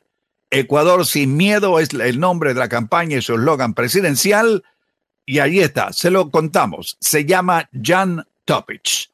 En el, en el ámbito a nivel del deporte, hablamos de fútbol. Pasión de multitudes, opio del pueblo, damas y caballeros. Argentina, el actual campeón del mundo, superó ayer a Indonesia 2 por 0 en un cortejo amistoso disputado en el estadio El Bon en Yakarta ante unos 60 mil espectadores. No estaba Messi, ¿eh? pero estuvo Leandro Paredes, estuvo Cristian Romero, que anotaron los goles para el, seleccionado sudamericano, que dominó con holgura las acciones este encuentro con el que cerró su gira en Asia, que incluyó otra victoria en Australia, 2 a 0 en Beijing. Para este cotejo, los argentinos no contaron con la presencia de varios de sus titulares habituales, entre ellos, obviamente, el estelar Lionel Messi, el Fideo Ángel Di María no estuvo, Tampoco estuvo el Nico Otamendi. Sin embargo, el combinado sudamericano se llevó los tres puntos sin problema con una buena actuación de Paredes, que anotó un golazo para romper la paridad. Así, eh, eso sí, el Dibu fue exigido al máximo para dejar su portería en cero en dos sendas atajadas. El Emiliano Martínez ha hecho una carrera excepcional. El Dibu, bueno, si no fuera por el Dibu, Argentina no hubiera ganado eh, el Mundial por los penales. Sacó un gol casi hecho a los franceses. Bueno, se destacó también la nueva presencia del joven Alejandro Garnacho, el atacante de 18 años del Manchester United, que reemplazó a Nico González en el segundo tiempo. También eh, Facundo Bonanote hizo su debut en la selección mayor de Argentina. Y hablando de argentino, el argentino Mario Alberto Kempes, ¿se acuerda de él? El campeón del mundo con la selección de 1978 declaró que el triunfo en ese mundial que albergó a su país se pagó gracias a César Luis Menotti. Lo dejaron trabajar cuatro años para armar un equipo campeón. Mario Alberto Kempes, que en España triunfó en el Valencia y también jugó en el Hércules, fue el gran protagonista de ese mundial en Argentina en 1978 porque fue el máximo goleador del campeonato, también galardonado como el botín de oro en esa parte del mundo. Uno se siente orgulloso, eh, obviamente, de lo que pasa eh, y lo que hace porque te llaman a la selección cuando están en un buen momento. Y ahí destacó lo que hizo César Ruiz Menotti de armar un equipazo. Bueno, nosotros salimos de la parte del fútbol y nos vamos a las carreteras en la zona metropolitana 4.95 a esta hora de la mañana en el Belway, la parte interna, después de Springfield, accidente en el sector. También hay eh, trabajos en la carretera en la New York Avenue, antes de South Dakota Avenue. En la 95, después de eh, Centerport Parkway, ahí también hay trabajos en la carretera. Hay un accidente reportado en Virginia, en la 9, viajando hacia la ruta 7. Hay una sola vía eh, disponible para la circulación vehicular. Eh, ¿Cómo está el tiempo para la capital de la nación hasta ahora? La temperatura actual en el centro de Washington se mantiene bastante agradable. Sí, hay que decirlo, está, sabroso ahí afuera. Eh, lo que molesta más que nada, ¿sabe qué es? Es la humedad. La humedad es, es, es un factor que obviamente, uh, bueno, le, le, le, llega a uno duro. 73 grados Fahrenheit a esta hora de la mañana y corresponde en el resto del planeta 23 grados centígrados. Subió rápido la temperatura. El día mayormente nublado con posibilidad de alguna lluvia ocasional. Del este, las máximas alcanzar sobre los 80 grados Fahrenheit. Así están las noticias, los deportes, el tráfico y el tiempo aquí en Agenda Radio DC. Muchas gracias, don Samuel Galvez, a las 8.15 minutos en la mañana. Oye, se puso buena la conversación sobre los candidatos que tienen un apellido eh, latino, pero quizás yeah. no hablan español o no representan eh, a la cultura. O, you know, algunos no tienen que hablar tanto español y, como quiera hacen buen trabajo representando la cultura, como el caso de, de Alfonso López, como veníamos hablando. Pero yeah. déjame leer algunos comentarios. Ricardo Zelaya nos dice un hispano sin hablar español. Eh, déjame ver, espérate. Eh, sin hablar español, mis hijos tienen que hablarlo, si no, tenemos problemas. Dijo hispano no. de apellido. Henry Arauz dice: Tu idioma es tu cultura. No hay duda de, de, de eso. Greg Kraler está por ahí, dice muy cierto, chicos, acerca de los latinos. Hay mucha variedad, negritos, blanquitos y trigueños, y con apellidos gringos. Y ahí me incluyo. Uh, by the way, sorry, por ayer mandé un mensaje al chat de agenda ayer. O no, en el pasado. En el pasado, ok, vaya. Eh, Daniel Solís nos dice, pero alguien que representa para ser latino tiene que hablar el idioma. Si los estadounidenses o americanos se toman la molestia de aprender, ¿por qué no, por qué no uno con apellido latino? Es cierto, latino solo de apellido. Mario Garay dice, el chinchín de los deportes. Lenca Mendoza Larco dice, ¿qué pasó? ¿Qué me perdí? Oh, mucho. Lenca. Eh, dice Lenca, Regrésate. ya estuvo Carla. Sí, Carla estuvo, estuvimos hablando ah, con Carla, eh, como siempre, excelente. Y estuvimos hablando un poquito de los candidatos y de repente entramos en el tema de, de Aya, ¿cómo es? Ala Ayala. Ala Yala. Ala Yala. Que la están atacando eh, bastante. Ella se identifica como latina. Alguna gente cuestiona eh, qué tan latina es. Es de padre salvadoreño, pero aparentemente no habla eh, el idioma ni está muy metida en la cultura eh, latina. Tú sabes, como esta gente que, ah, verdad, que tengo algo interesante acá, soy. Soy latino, ahora déjame sacarlo, ahora que me conviene. Sí, claro, y, y, hay de eso, yo no estoy diciendo que esa sea a la Ayala. yo empecé a hablar de Ala Ayala porque quería que los muchachos me explicaran por qué la están atacando tanto. Yep.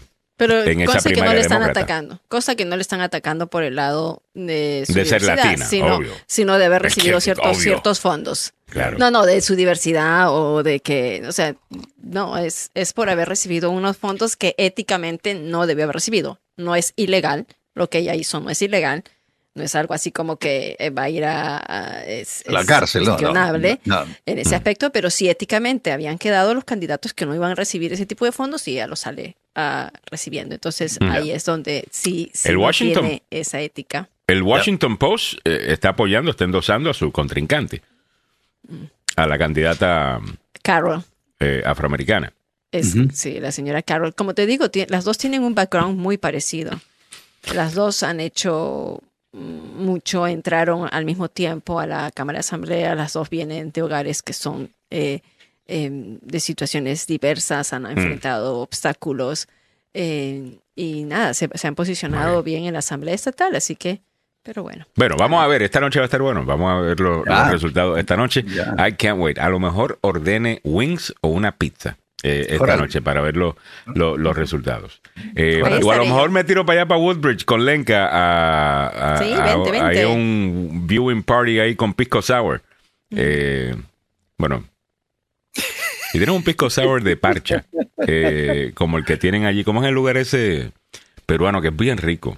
Eh, A ver. eh, el, el Inca Social. Ah, el Inca. Social. Uy, Sí. muy rico.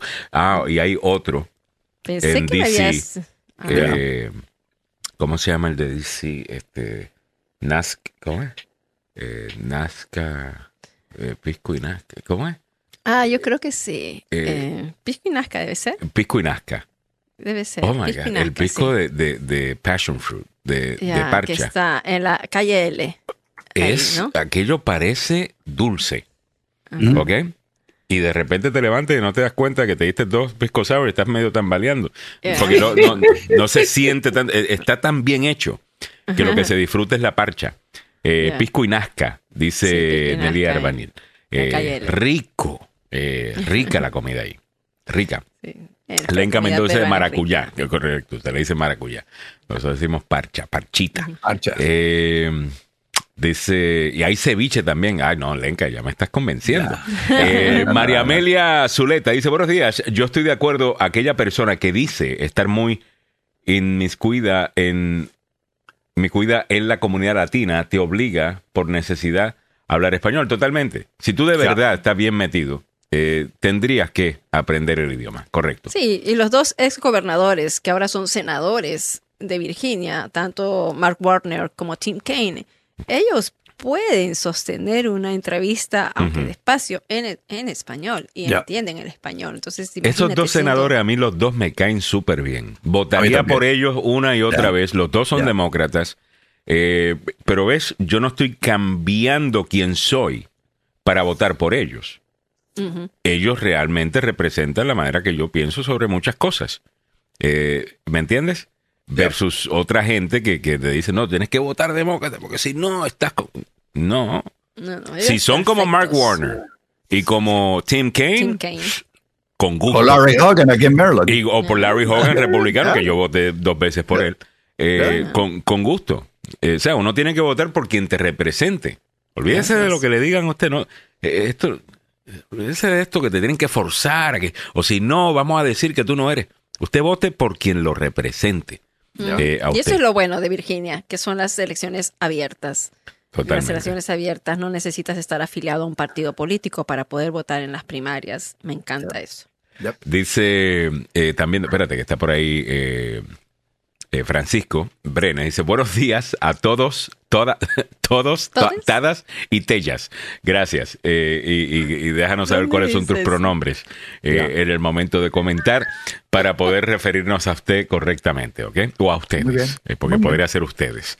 Eh, Lenca Mendoza Largo dice, son demócratas bien centristas. Tenemos suerte de contar con ellos, ¿de acuerdo? Zulma Glenda. Martínez dice, pero a veces hay políticos latinos que hablan muy bien español y no ayudan a la comunidad latina. Es solo ser latino, te buscan en las votaciones. Bueno, ahí está, eh, bueno, dependiendo cuál latino, ¿no? Pero en el tema de inmigración, por ejemplo, yo no creo que Marco Rubio ha sido un gran eh, aliado. Antes eh, se hablaba y él estaba apoyando eh, y estaba por apoyar algunas reformas migratorias, pero cuando recibía backlash de su, de su base, eh, el tipo se Daba retiraba. marcha atrás. Ya, daba, daba daba marcha atrás y él habla perfecto español. Ya. Ahora, Al revés de Ted Cruz. Ahora, si eres venezolano, si eres cubano, o- Ya. you know, obviamente, pues hay gente que adora a, a- a Marco Rubio en esas comunidades por, por lo que hacen esos temas. Eh, ¿me, me entiendes? O creo que eh, interesante ese punto. Es bien relativo. Es Es, relativo. es- es relativo, como dices, ¿no?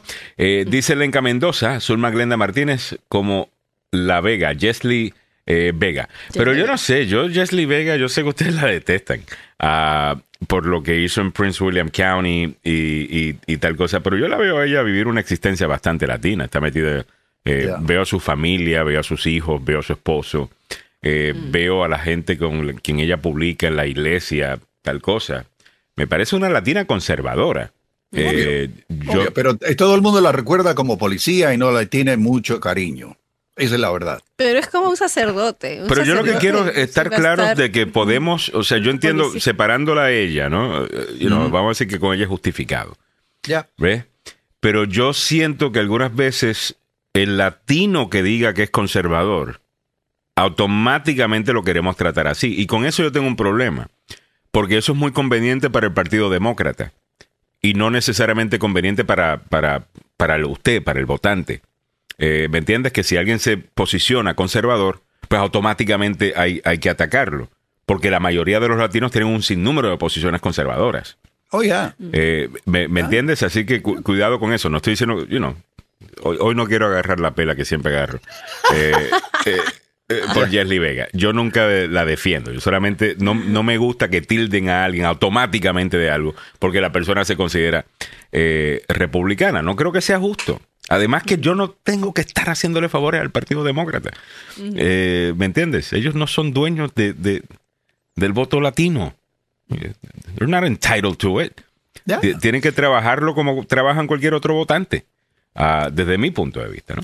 Sí, Alejandro sí, pero- no ha hecho nada por apoyar a la comunidad latina. Lo digo como activista que aboga por eh, pólizas, eh, dice. Lenca Mendoza. Ah, ¿Cómo no? Mayra Sánchez dice, necesitamos seguir con políticos centristas para continuar con proyectos interesantes. Estoy de acuerdo eh, con, con eso. Eh, Mili, perdón. Sí, no, eso es lo- eh, mirándolo desde el aspecto de local, ¿no? Cuando tú hablas ya de lo que es el día a día en la comunidad, en el vecindario, ahí es donde se hace la diferencia eh, eh, eh, con el político.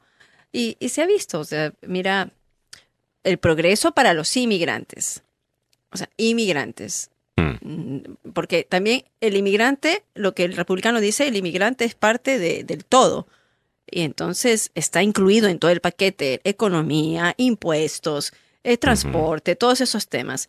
Pero en Virginia, el progreso para la comunidad inmigrante, especialmente indocumentada, se ha visto con los demócratas. Ocho años con los demócratas, que el inmigrante, ahora eh, los estudiantes pueden ir a la universidad pagando con tarifas de in-state tuition, porque era muy injusto que los jóvenes que habían estudiado casi toda su vida aquí, se habían graduado de este país y luego cuando iban a la universidad tenían que pagar como extranjeros tres veces más las tarifas que le correspondían en las universidades, habiéndose graduado de una, de una escuela acá. Mm.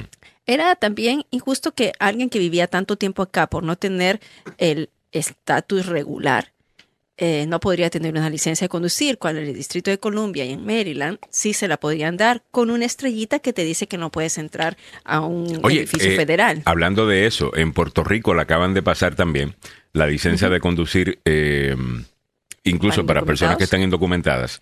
Eh, son las personas que están en Florida queriendo buscar otro lugar. Mira, allá están necesitando gente para todo tipo de trabajo, específicamente de construcción, porque hay mucho trabajo allá eh, y poca gente que quiere trabajar. Eh, si van para Puerto Rico, les va a encantar.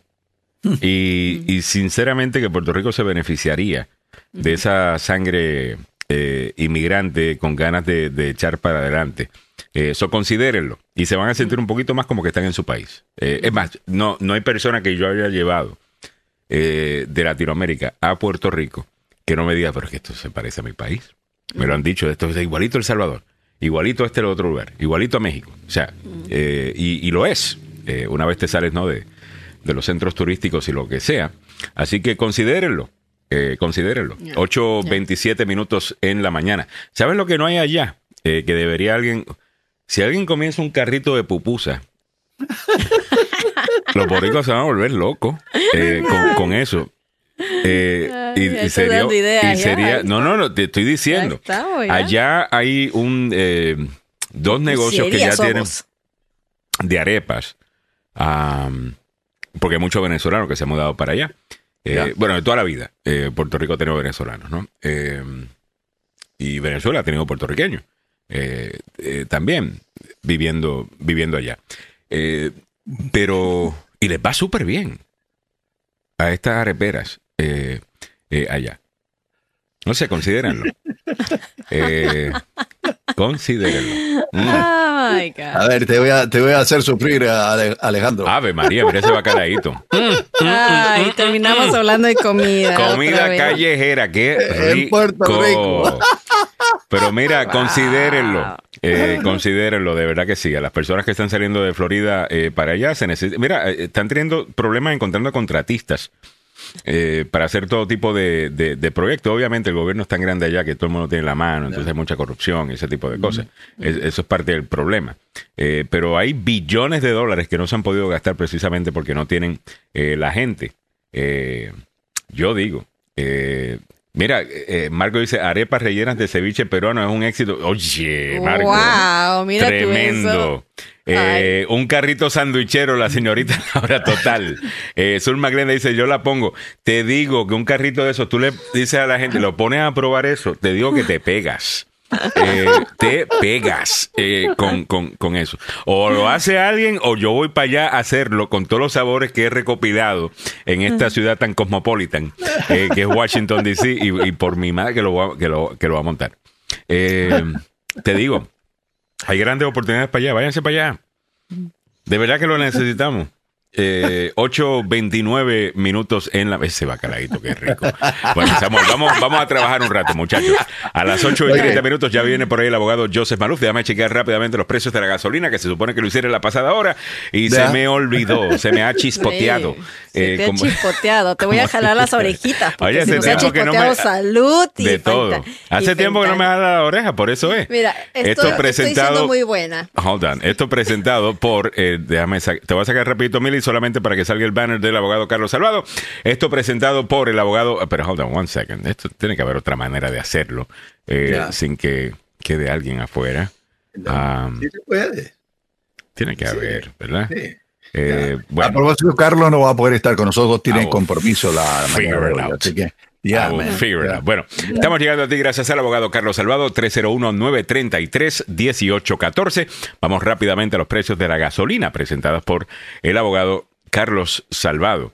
En cuanto a los precios de la gasolina para el día de hoy, para esos que todavía no han hecho un cambio, no se han ido al carro eléctrico, dicen, hey, todavía eso está muy caro, Alejandro, yo todavía estoy pagando gasolina. Bueno, todavía la estás pagando cara, desde mi punto de vista, pero está igual que ayer a nivel nacional, 3 dólares 57, en DC subió 2 centavos, ahora pagas 3.73, en Maryland subió un centavo, ahora pagas 3.45, este es el promedio, obviamente.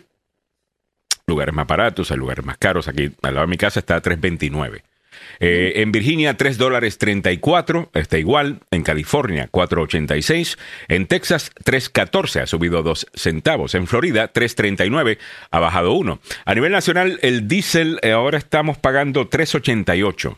Ha subido un centavo. En DC 4.19, está igual. En Maryland 3.73, ha bajado un centavo. Y en Virginia 3.71, ha bajado un centavo. Este informe presentado por el abogado Carlos Salvado, salvadorlaw.com, ley criminal, ley familiar, inmigración 301-933-1814. 301-933-1814. Por si. Si te encuentras en una situación legal complicada, no estás solo. Ahí está Carlos Salvado, Yo soy el abogado Carlos Salvado y sé cómo ganar en corte. con más de 20 años de experiencia en el sistema de justicia. Ha defendido exitosamente a clientes en casos penales. No se declara culpable antes de hablar conmigo. 301-933-1814. Carlos Salvado, salvadolaw.com. Ahí está Tanto el que- abogado Carlos Salvado. Yeah. Y está también el abogado Joseph Maluf, que ya está con Órale. nosotros en el día de hoy. Órale. El abogado Joseph Maluf ya lo sabe. Si está en un accidente de auto, negligencia médica en el trabajo, llama al abogado Joseph Maluf. 301-947-8998. Abogado Maluf, ayer estuvo su amigo Donald Trump. En, en Fox News diciendo disparate tras disparate, eh, trabajando para la fiscalía, sinceramente, abogado. Eh, absolutamente. Sí. Mira, qué pesadilla para los abogados cuando Donald Trump empieza a argumentar con el tipo de, de Fox News, le está tratando de ayudar. Claro. Y el hombre sigue abriendo el hoyo y sigue Yeah. escarbando Yeah. su tumba. Y lo que dijo ayer esencialmente ayuda al gobierno a probar que él sabía, o sea, él dijo, mire, yo tenía un montón de cajas ahí, yo sabía que habían cosas, pero no tenía tiempo, estaba muy ocupado ocupado. Tenía Año y medio. calzoncillos, tenía... Tenía este, calzoncillos, camisetas, zapatos. ¿Quién le va a creer? Porque vemos las cajas y no está llena de zapatos. No. Tal vez un par de periódicos y páginas de una revista, pero en general encontraron cientos, cientos de documentos Ya. clasificados, obviamente clasificados, con marca por todos lados. Y él ahora dice que él sabía que los tenía y, y no explica, ¿no? Los esconde, los, se los esconde al O gobierno. dice que son de él, abogado. Sí, o- y sigue diciendo que los... Ya. Eh, a, a la cadena eh, MSNBC sacó un collage de toda la gente que ha trabajado con Donald Trump y que ha sido presentada como la excepción, lo más, lo más increíble de todo, lo más eh, importante de todo, y después aparece desacreditándolos. Ejemplo, damas y caballeros. understands that the job of Attorney General is to serve and Jeff Sessions. the people of the United States.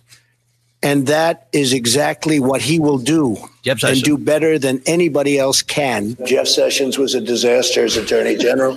Should have never been Attorney General. He's not qualified. He's not mentally qualified to be Attorney General. Okay. We hope Bill Barr is going to be as Mentally good as we think because Bill is a good, he's a great gentleman, a great man. And by the way, when Bill Barr, who's, you know, a coward, Bill Barr was Oh, a a coward. coward. Bill Oh, my. Barr didn't do what he was supposed to do. I fired him, and he has great hatred. In his new role as chairman of the. Joint Chiefs of Staff, General Milley will serve as my top military advisor.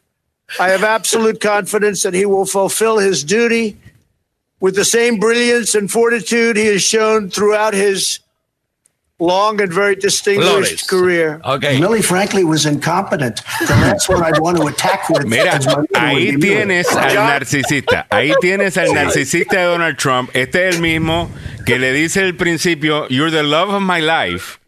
¿Ok? Y después tú eres la basura más grande que ha caminado la tierra. ¿Y cómo puede ser ambas personas al mismo tiempo? Porque la mente enferma de este tipo, Sí, tú eres lo que él necesita que tú seas. sí. Eh, eh, En este momento no me funcionó, yo necesito destruirte. Eh, abogado, este señor. Este señor es un problema, pero se, no se demuestra con esto quién es él. Te lo está diciendo claro. El problema es porque hay muchas personas que siguen fiel a votar por él, sabiendo lo que él, mira, lo que él está diciendo aquí es esencialmente es, yo voy a nombrar un montón de personas eh, como ya sea secretario de justicia o, o secretario de Estado, y todos tienen que obedecerme. Y si no me obedecen, van a ver que los voy a despedir, porque Yeah. tienen que hacer lo que yo digo. Él está diciéndotelo, él quiere declararse monarca del país. Abogado, ahora, en sus respuestas entiendo de que él sabe que ha metido la pata. No solamente en lo legal, porque lo legal yo creo que él tiene esta idea de que él nada le va a pasar. Nada le va a pasar, exacto. right? Pero políticamente yo creo que él ya sabe de que hay un problema acá. Con algunos de sus votantes, abogado, porque él sigue Oh. mintiendo sobre que es que yo podía tener esos documentos y ahora está simplemente mintiendo diciendo que estaban desclasificados. Cuando Brett Baer le pregunta, óigame, pero ¿por qué simplemente no los devolvió? En- porque es responsabilidad de él, abogado. Claro. Eh, Mira, usted los pudo haber devuelto y no estaríamos Y- y de- aquí. Devolverlo es, es algo como quien dice, te robaste algo de la tienda, te van a dar la oportunidad de devolverlo, disculparte y no van a haber cargos. Me parece Eso interesante, abogado, también, que la campaña Trump no eligió a Sean Hannity para hacer esta entrevista, sino a Brett Baer, que tiene, eh, que es más centrista, es un periodista de verdad, eh, mucha gente ve su programa, gente independiente, varios Correcto. demócratas, es un tipo respetado, sí con una sensibilidad conservadora, for sure, pero es un periodista serio. Y, No, y le hizo las preguntas que me- la fiscalía, estoy seguro que Jack Smith ayer pensaba que era su segunda Navidad. O sea, el hombre sigue hablando y sigue regalando y sigue regalando. Ahora ya no es. So, él entiende tanta que hay un problema con, con algunos de sus votantes y con el que esto le va a causar problemas en la elección general. Exacto. Él está poniendo en riesgo, como abogado te digo, que él está poniendo en gran, grave riesgo eh, una condena, en este caso, o varias condenas, o todas las condenas de todos los cargos, simplemente porque él quiere salvar su carrera política. Ya. Ya, ya. Porque lo que hace para salvar su carrera política lo está hundiendo legalmente. Que he's in a catch 22, ¿verdad? Eh, O sea, no puede ser lo los que, dos, Lo ¿me que él entiendes? tiene que argumentar para que no le haga daño político, lo destroza legalmente. legalmente, porque Wow. reconoce, o sea, esta es una ley de posesión, de control. Donde tú tienes que demostrar que la persona tenía la intención de retener el documento, quedarse con el documento, y él lo está diciendo, lo está confirmando. Y estamos hablando de un año y medio para que el gobierno finalmente dijera, mire, no podemos seguir esperando. El gobierno no tenía la obligación Un de esperar. La ley se rompió cuando él se llevó las cosas y el gobierno puede probar que él sabía que las tenía. Porque al saber que tú, cuando tú, te, cuando tú abres esa gaveta o abres esa caja, en tu casa, en el sótano, en el AREC, y encuentras un documento clasificado, es en ese instante donde tu obligación comienza con reportarlo. Una pregunta de parte de Juan eh, Noriega, que creo que es la primera vez que comenta eh, en el show. Bienvenido, Juan. Dice, abogado Maluf, ¿es posible que la sentencia al señor Trump sea la inhabilitación para ejercer cargos públicos? O sea, que el castigo simplemente sea ese, que puede lograr negociar eso. Mire, eh, no, no corre, no. Eh, absolutamente, Juan, eso podría suceder, pero tuviese que ser voluntario. No hay un castigo adentro del código de la ley que le permita al juez, en este caso en particular estoy hablando, con lo de los documentos, para que él no sea eh, elegible para poder correr para oficio. Ahora, en términos de otros cargos que pueden venir en un futuro, está lo del 6 de enero.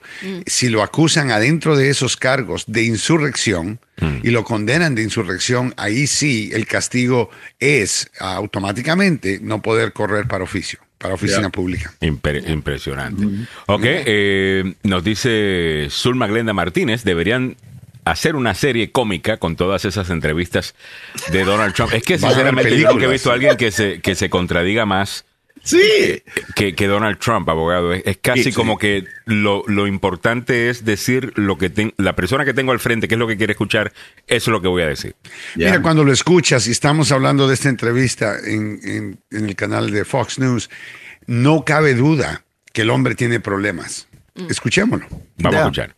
Fox says this is purely a Presidential Records Act. No. This is not a criminal thing. No, In fact, the. New York Times of all had a story just the other day that the only way NARA could ever get this stuff, this back, would be please, please, please, could we have it back? And they please, asked for that. because they have no. We They were did ask for it. No, and they said, I gave "Can you them give the some, documents back?" and we were talking, And then they said they went to DOJ to subpoena you to get them which back. they've never done before. Right. And in but all why not just hand them over then? because I had uh, boxes. I want to go through the boxes and get all my Incoherente personal este tipo. things Año y out. medio. I don't want to hand that over to NARA yet. And I was very busy. Oh, I don't want to hand that over to. NARA yet. But Yeah. according to the indictment, you then tell this aide to move to other locations after telling your lawyers to say you'd fully complied with the subpoena when you hadn't. But before I send boxes over, I have to take all of my things out. These boxes were interspersed with all sorts of things uh, golf shirts, clothing, pants, shoes. There were many things. I would say Wrong war much. plans? Eso es más importante que los that secretos I de la know nación, por supuesto. That I know Yeah. But everything was declassified. Everything was declassified. because he Yeah. wasn't president. No, That's a Nor lie. Did Mike Pence, by the way, have the right Con to una convicción, ¿no? I'm not going to belabor this, No, but belabor this, but I, when you look want to just get to the other presidents, when they leave, they take the papers. They take the papers. Exactamente al revés. Yeah. They don't take the papers. Nixon had it. Carter had Por it. eso pasaron la ley, porque los presidentes sensitive. se llevaban los récords. Yeah. I'm, sure you'll see real super sensitive that Biden has, because Biden has. Biden todavía es presidente, Nixon. se le olvida. And he Yeah. turned them over when asked. No, he but- didn't. He still what he hasn't given the 1,850 boxes that's stored at the University of Delaware. In fact, they're fighting them in court, Right. and they're fighting them. And But he the opened up boxes, for That's them to not look true. at. excuse me, Yeah, the es men- boxes es from mentiroso el tipo. Es un Chinatown, momento. Ahorita Este, este lo tiene bien. Y ahora están en Chinatown. No, no, es que, es que no puedo. Oh, no, Ya, no puedo. ya. Eh, y ese es el, esa es la vaina de, pre- de entrevistar Es a que este Biden tipo. tiene que, tre- co- co- 800 cajas, sí, pero Brett ya las Baer chequearon y está no había- haciendo un buen O sea, es normal que van a haber récords. La gente debe entender. El proceso es este. Vas a la Casa Blanca y estás eh, dictando cartas, estás haciendo documentos, creando cosas, ¿no? Documentos eh, diciéndole a otros países algo o a tu gabinete o quien sea. Todos esos documentos que van y vienen son parte del récord presidencial. O sea, eso significa que le pertenecen al gobierno, a los archivos nacionales. Es exactamente lo contrario a lo que él está diciendo. Él dice, porque se llama la ley de los récords presidenciales, significa que yo como presidente tengo mis récords. No, significa que, que como presidente usted no es dueño de esos récords. Pero mira lo que hace. Es y- el gobierno. Y Brett Baer está haciendo un buen trabajo pushing back. Oh, sí. Pero el, el método de Trump es decir tantas mentiras en Que una no sola puedes- oración que you can't fact check them all. Y no todas. puedes decirle, o sea, él no te va a dar un tiempo para poder explicar Ya. la respuesta No. de la primera mentira que él No, dijo. exacto. Él te va a dar cinco mentiras y solo puedes pelear la última. Exacto. Ya. Porque las primeras cuatro ya es ya un muy tarde. profesional Ya. en, en Es un esto. Por puro ejemplo, cuando- charlatán. y, y mira, y, y mira, y mira cómo manipula, mira cómo manipula. Porque él dice, espérate, Nixon se llevó los documentos, Carter se llevó los documentos. Él se está asegurando de mencionarte presidentes que se podían llevar documentos porque esa ley no existía entonces. Yep. ¿Me, me- me entiendes? Eh, o sea, es, es bien vivo. eh, Es este bien tipo. vivo. Es bien vivo. Es no solamente vivo, pero él, él entiende la imagen política que él está haciendo con todo esto y no está escuchando el problema legal. Y el problema legal es lo que acabamos de demostrar, que él está admitiendo cosas que lo incriminan. Él dice, yo, está- primero dijo, todo estaba descla- desclasificado. Mentira. Eso es mentira. Eh, Ya. eh, nada fue desclasificado. Número dos, tienen una grabación de él diciendo que nada fue desclasificado. Y que esto no está clasificado, que esto sigue siendo secreto. Y que sigue siendo secreto. Y que él Ya. ya no puede desclasificarlo debido a que Porque ya no es presidente. presidente. Sí, o Ya. sea, ¿qué más? es una confesión con de primer elemento hasta el último elemento del crimen, Wow. haciéndole el trabajo a los fiscales mucho más fácil. Pero el argumento que dice es, es- es- es- es- fue directo, dice, ok, I have every right to have those boxes. Ok, Oh, tiene derecho a todas esas cajas. Ok, No, muy don't. bien. Mira, el otro día sacamos el código directo, lo puedes sacar por Google, busca el código directo del The Presidential Records Act, ¿ok? Y lo primero que te va a decir que adentro de la ley hay una transferencia de propiedad de propiedad privada a propiedad pública. ¿Qué significa eso? Que si tú crees que eh, la carta que mandaste es privada, cuando tú sales, si es- eres el presidente, es claro que no va a ser privada, tú no te la puedes llevar. Es pública. Pública significa que la Asociación Nacional de Archivos tiene el derecho de colectar los documentos y eventualmente devolverlos para que se usen en una biblioteca presidencial. Exacto. No es eh, propiedad privada. Propiedad privada es lo que Trump está diciendo, los calzoncillos y, y los camiseta, zapatos la- y la las camisetas. shirt. Yo honestamente no creo que una camiseta va a caber adentro de ninguna de estas cajas. That's just me. Abogado, y, y el estar diciendo documentos nucleares y clasificados están con mis camisas de golf. eh, Sí. eh, eh, eso O sea, ¿no es- crees que se incrimina el hecho de que él demuestra con esto que él ha maltratado, ha descuidado, es la palabra, Totalmente. descuidado los secretos de la nación, que es Las- parte del código? Y para la campaña presidencial, incluso abogado, fuera de lo legal, y usted obviamente cree que hay- aquí ha, ha roto la ley además eh, por haber hecho eso, pero políticamente hablando, abogado, yo veo esto perfectamente en, en campañas publicitarias en contra de él. O sea, ¿cómo es que tú tiras los récords nucleares del país con, con tus camisas de golf? Mira, esto es, esto es algo, o sea, que no, no, eh, por es lo que pasa cuando tú estás trapan- tra- tratando de tapar el sol con un dedo. Ya. No puedes hacerlo y te busca otra manera. Bueno, eh, voy a decir esto porque esto me ayuda con el fiscal, pero voy a decir el otro porque esto me ayuda con mi base. Entonces voy a decir, y ahora ya no hay que, por eso es que nadie quiere que Trump hable, porque cuando él habla, por eso no puede dar declaraciones en corte, por eso no puede tomar el banquillo. Y el problema es que estas grabaciones son jugables, son, you know, playable, son, se pueden poner enfrente del jurado. Eh, Una, esa pregunta se la quería hacer. Entonces, todas estas entrevistas que él da, uno puede tomar esos audios y esos videos y presentarlos en corte. Absolutamente, porque Sí, son de las de las que yo me refiero son en donde hay admisibilidad de algún tipo de elemento del crimen. Por ejemplo, cuando él, si él, él eh, la- en la corte los abogados van a decir, oh, Donald Trump no sabía. Oh, no sabía. Escuchamos lo que él dijo aquí. Ya. Y escucha, oh, yo sabía. Entonces, so, básicamente lo van a tener a él testificando. él va a testificar. Wow. Él testifica. Eso es lo que los fiscales les encanta. Tener eh, el- el- la voz del defendiente admitiendo cri- criminalidad y después no tomando el banquillo para explicarlo. No hay Eh, salida, lo tienen y, que y condenar. no era, y no era que le iban a pedir una mordaza o sea, una mordaza mientras que Pero suceda. él tiene un derecho constitucional bajo la primera enmienda de hablar y decir lo que él quiera. Y eso es lo que él reclama. Él reclama, ustedes me quieren silenciar porque yo estoy corriendo para presidente. Entonces, da- darle una orden mordaza a cualquier persona que no está corriendo para presidente no es difícil. Pero cuando le pones una orden mordaza a un candidato para presidente de los Estados Unidos, en el, por, él lo planeó. Él, por eso es que él Sí. fue el primero en anunciar, porque él sabía que si él anunciaba hoy, ya era muy tarde. Porque van a decir, mire, ya lo acusaron dos veces, por eso es que está anunciando. Entonces, él anunció antes de que lo acusaran y la gente se preguntaba, pero, pero que eso es como decir, mire, empecemos a comprar regalos de Navidad, es febrero. Am, y era un poquito temprano. Sí. Ya. No Abogado, entiendo, eh, pero de- eso es la razón. Dice eh, Pepe Villalobos, abogado Maluf. Estas declaraciones en Fox se pueden utilizar en su contra, es lo que acaba de contestar el abogado. Francisco Brenner dice, son públicas. Zulma Glenda Martínez, allá de... Si yo fuera su abogado, le cosiera el hocico.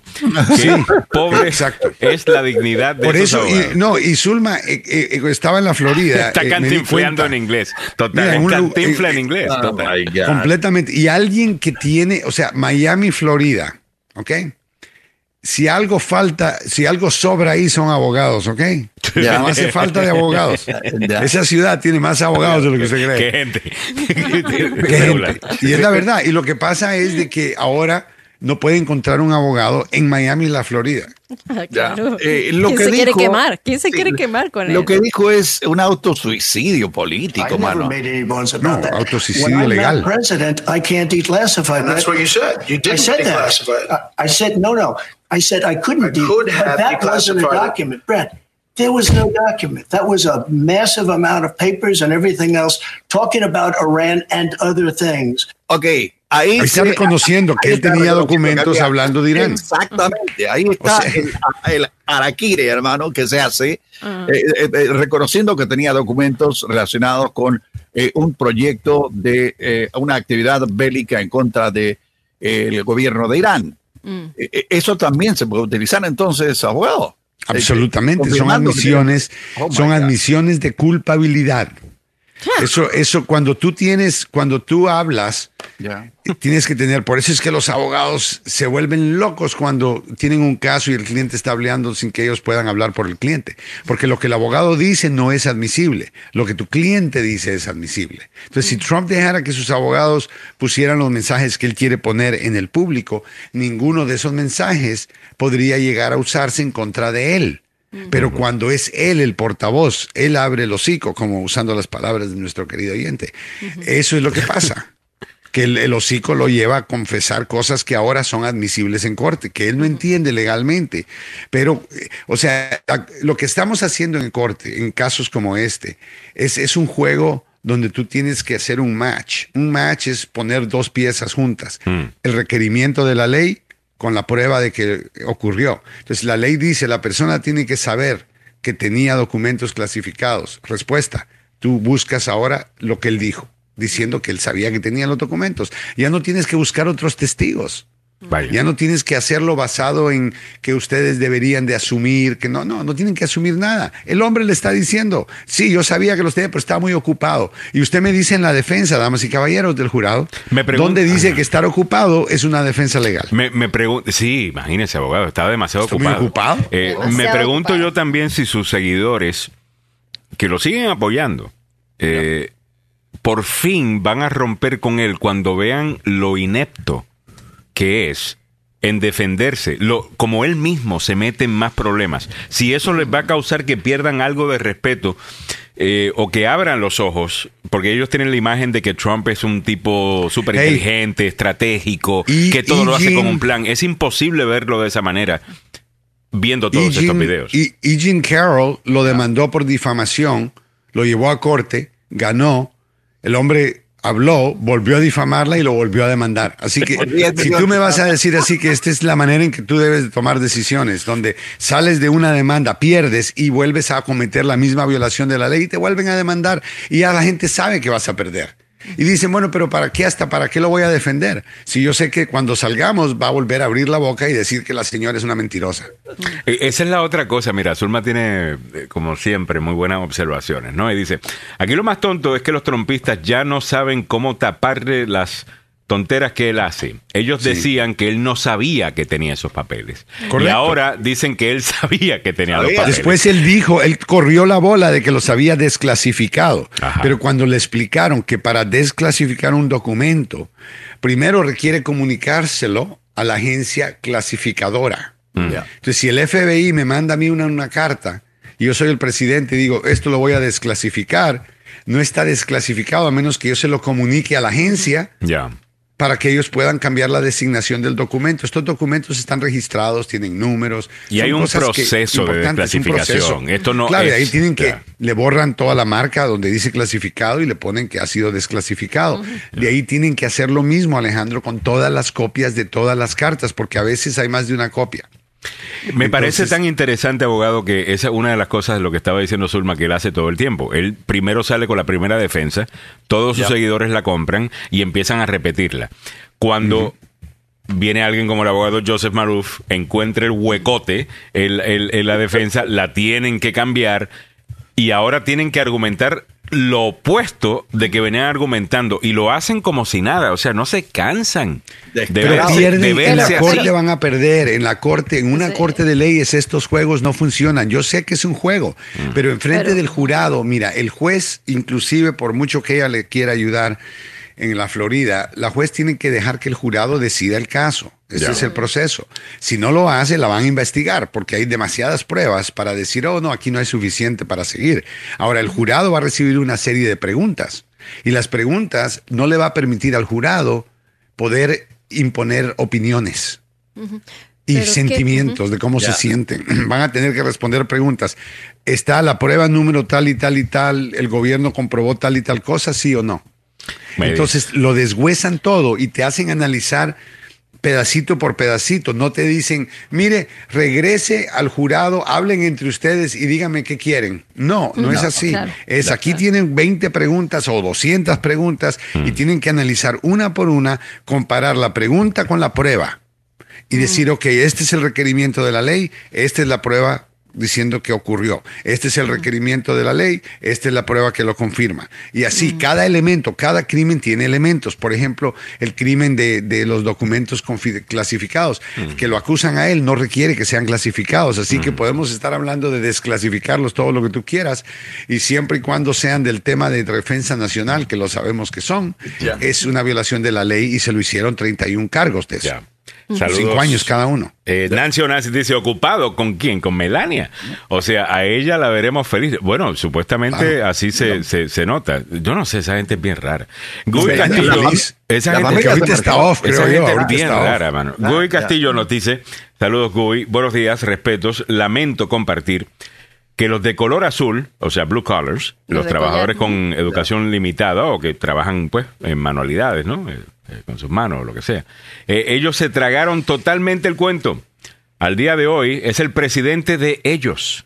Houston, tenemos problemas. Oye, Abogado, abogado. yo- eh, Pero y- y sí tenemos hay un que- problema grave cuando un tipo que tiene un toilet bañado en oro es el, el- el líder de la clase trabajadora del país, abogado. ¿Qué dice Mucho eso? menos. ¿Qué dice eso del Partido Demócrata menos. que sea es el partido que se supone que lo represente?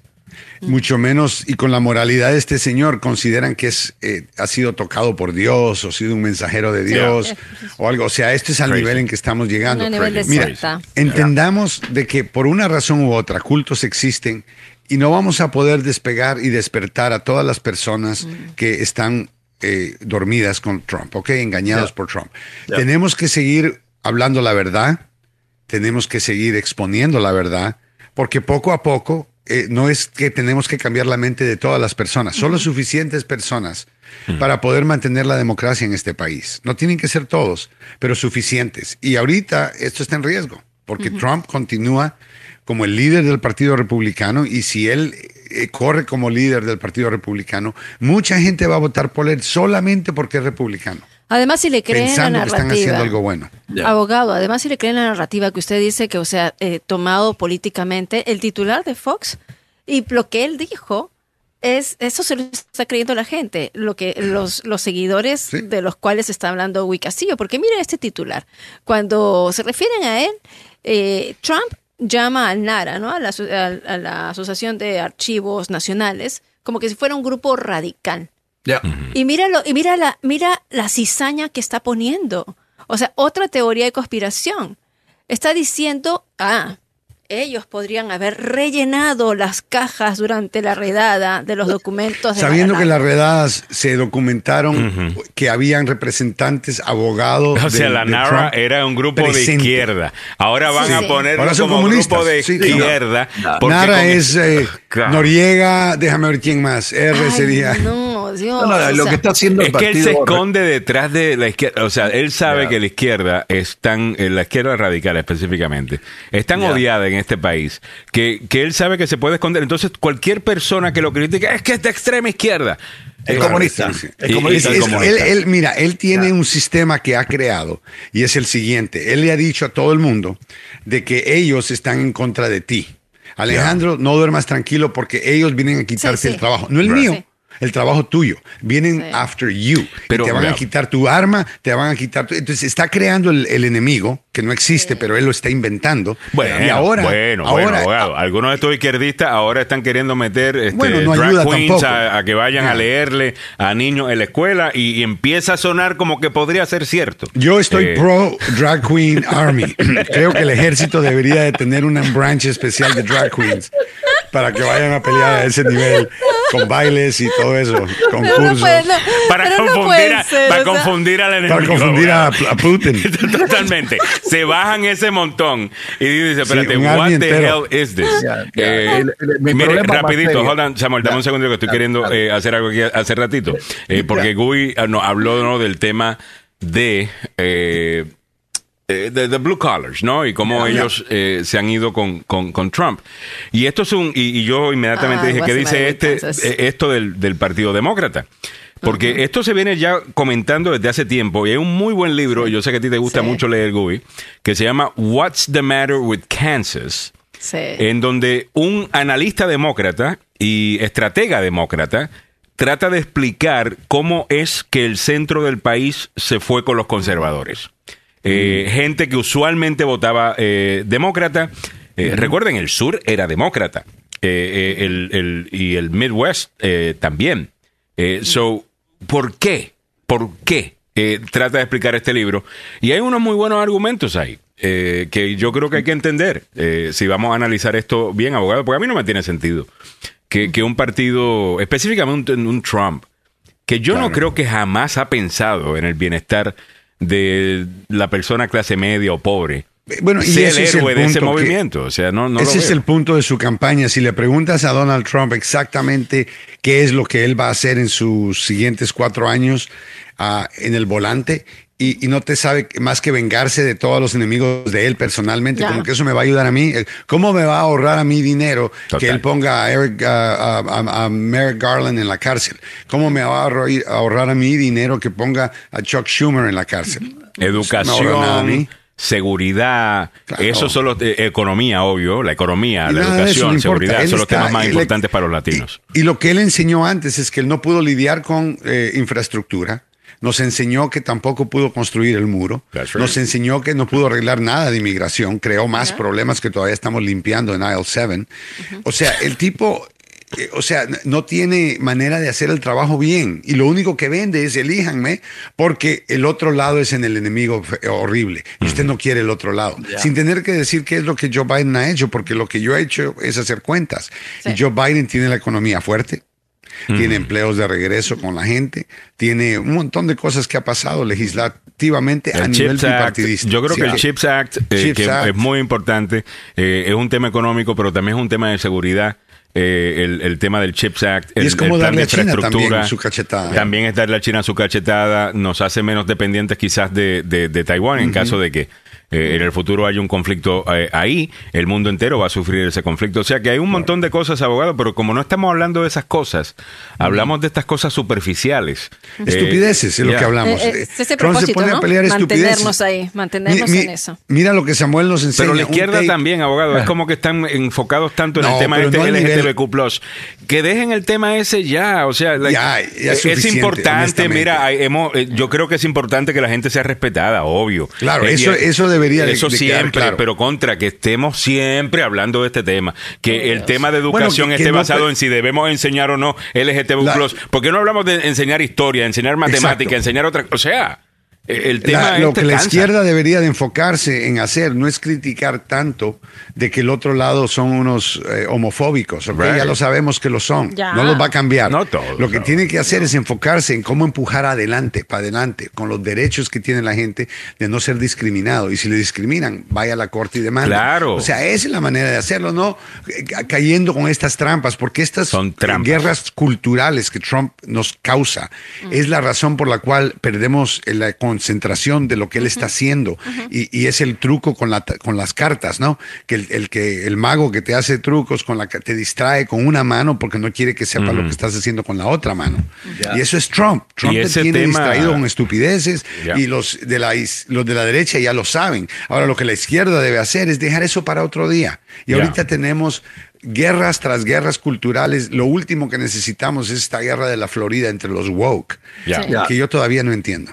Bueno, abogado, se nos acabó el tiempo a las 9 y 3 minutos de la mañana y viene por ahí el abogado, eh, el especialista en inmigración, Luis Salgado, que se quedará con don Samuel Galvez en la siguiente hora, no se lo pierdan. Hemos llegado a ti gracias al abogado Joseph Maluf, la demanda más rápida del oeste. Mire, si usted está en un accidente, en el, ya sea un accidente de auto, en el trabajo o negligencia médica, usted obvio que quiere un buen abogado. Ahora, ¿qué significa un buen abogado? Bueno, primero que tenga experiencia, 33 años, eso es lo que tiene el abogado Joseph Maluf. Número dos, que tenga una misión clara de defender a la persona de la gran compañía de seguros. Esa ha sido la misión de Joseph Maluf toda la vida. Incluso defender es la misión, como ex boina verde, bueno, boina verde nunca son ex boinas verdes, es eh, boina verde toda la vida. Eh, la misión siempre ha sido la misma, defenderte. Así que por favor, llama al abogado Joseph Maluf si estás metido, si te dieron, eh, si te pegaron, si el accidente fue serio o incluso no tan serio. Puedes llamar al abogado Joseph Maluf y va a buscar, va a buscar la mejor compensación para ti.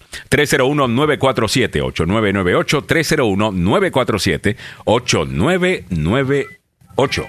También hemos llegado a ti gracias al abogado Carlos Salvador, salvadorlaw.com. Recuerde que si es acusado de un crimen, no importa el que sea, llame al abogado Carlos Salvador, salvadorlaw.com. 301-933-1814. Usted tiene abogado.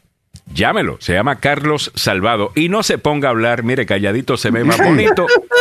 Por favor. Por favor, 301-933-1814.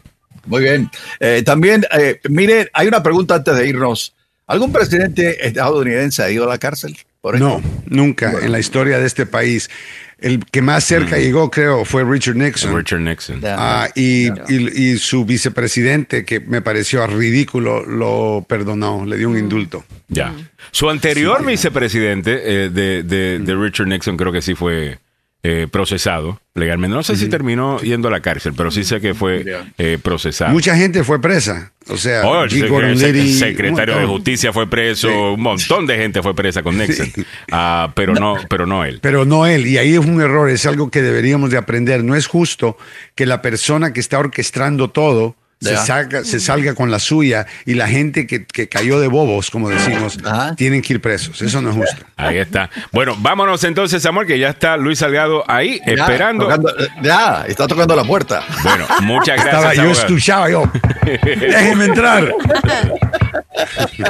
Bueno, muchas gracias, abogado Maluf. Y regresamos mañana desde las 7 de la mañana. Nos quedamos escuchando ah, el tema de inmigración con don Samuel Galvez y el experto Luis Salgado aquí en la agenda. Chao.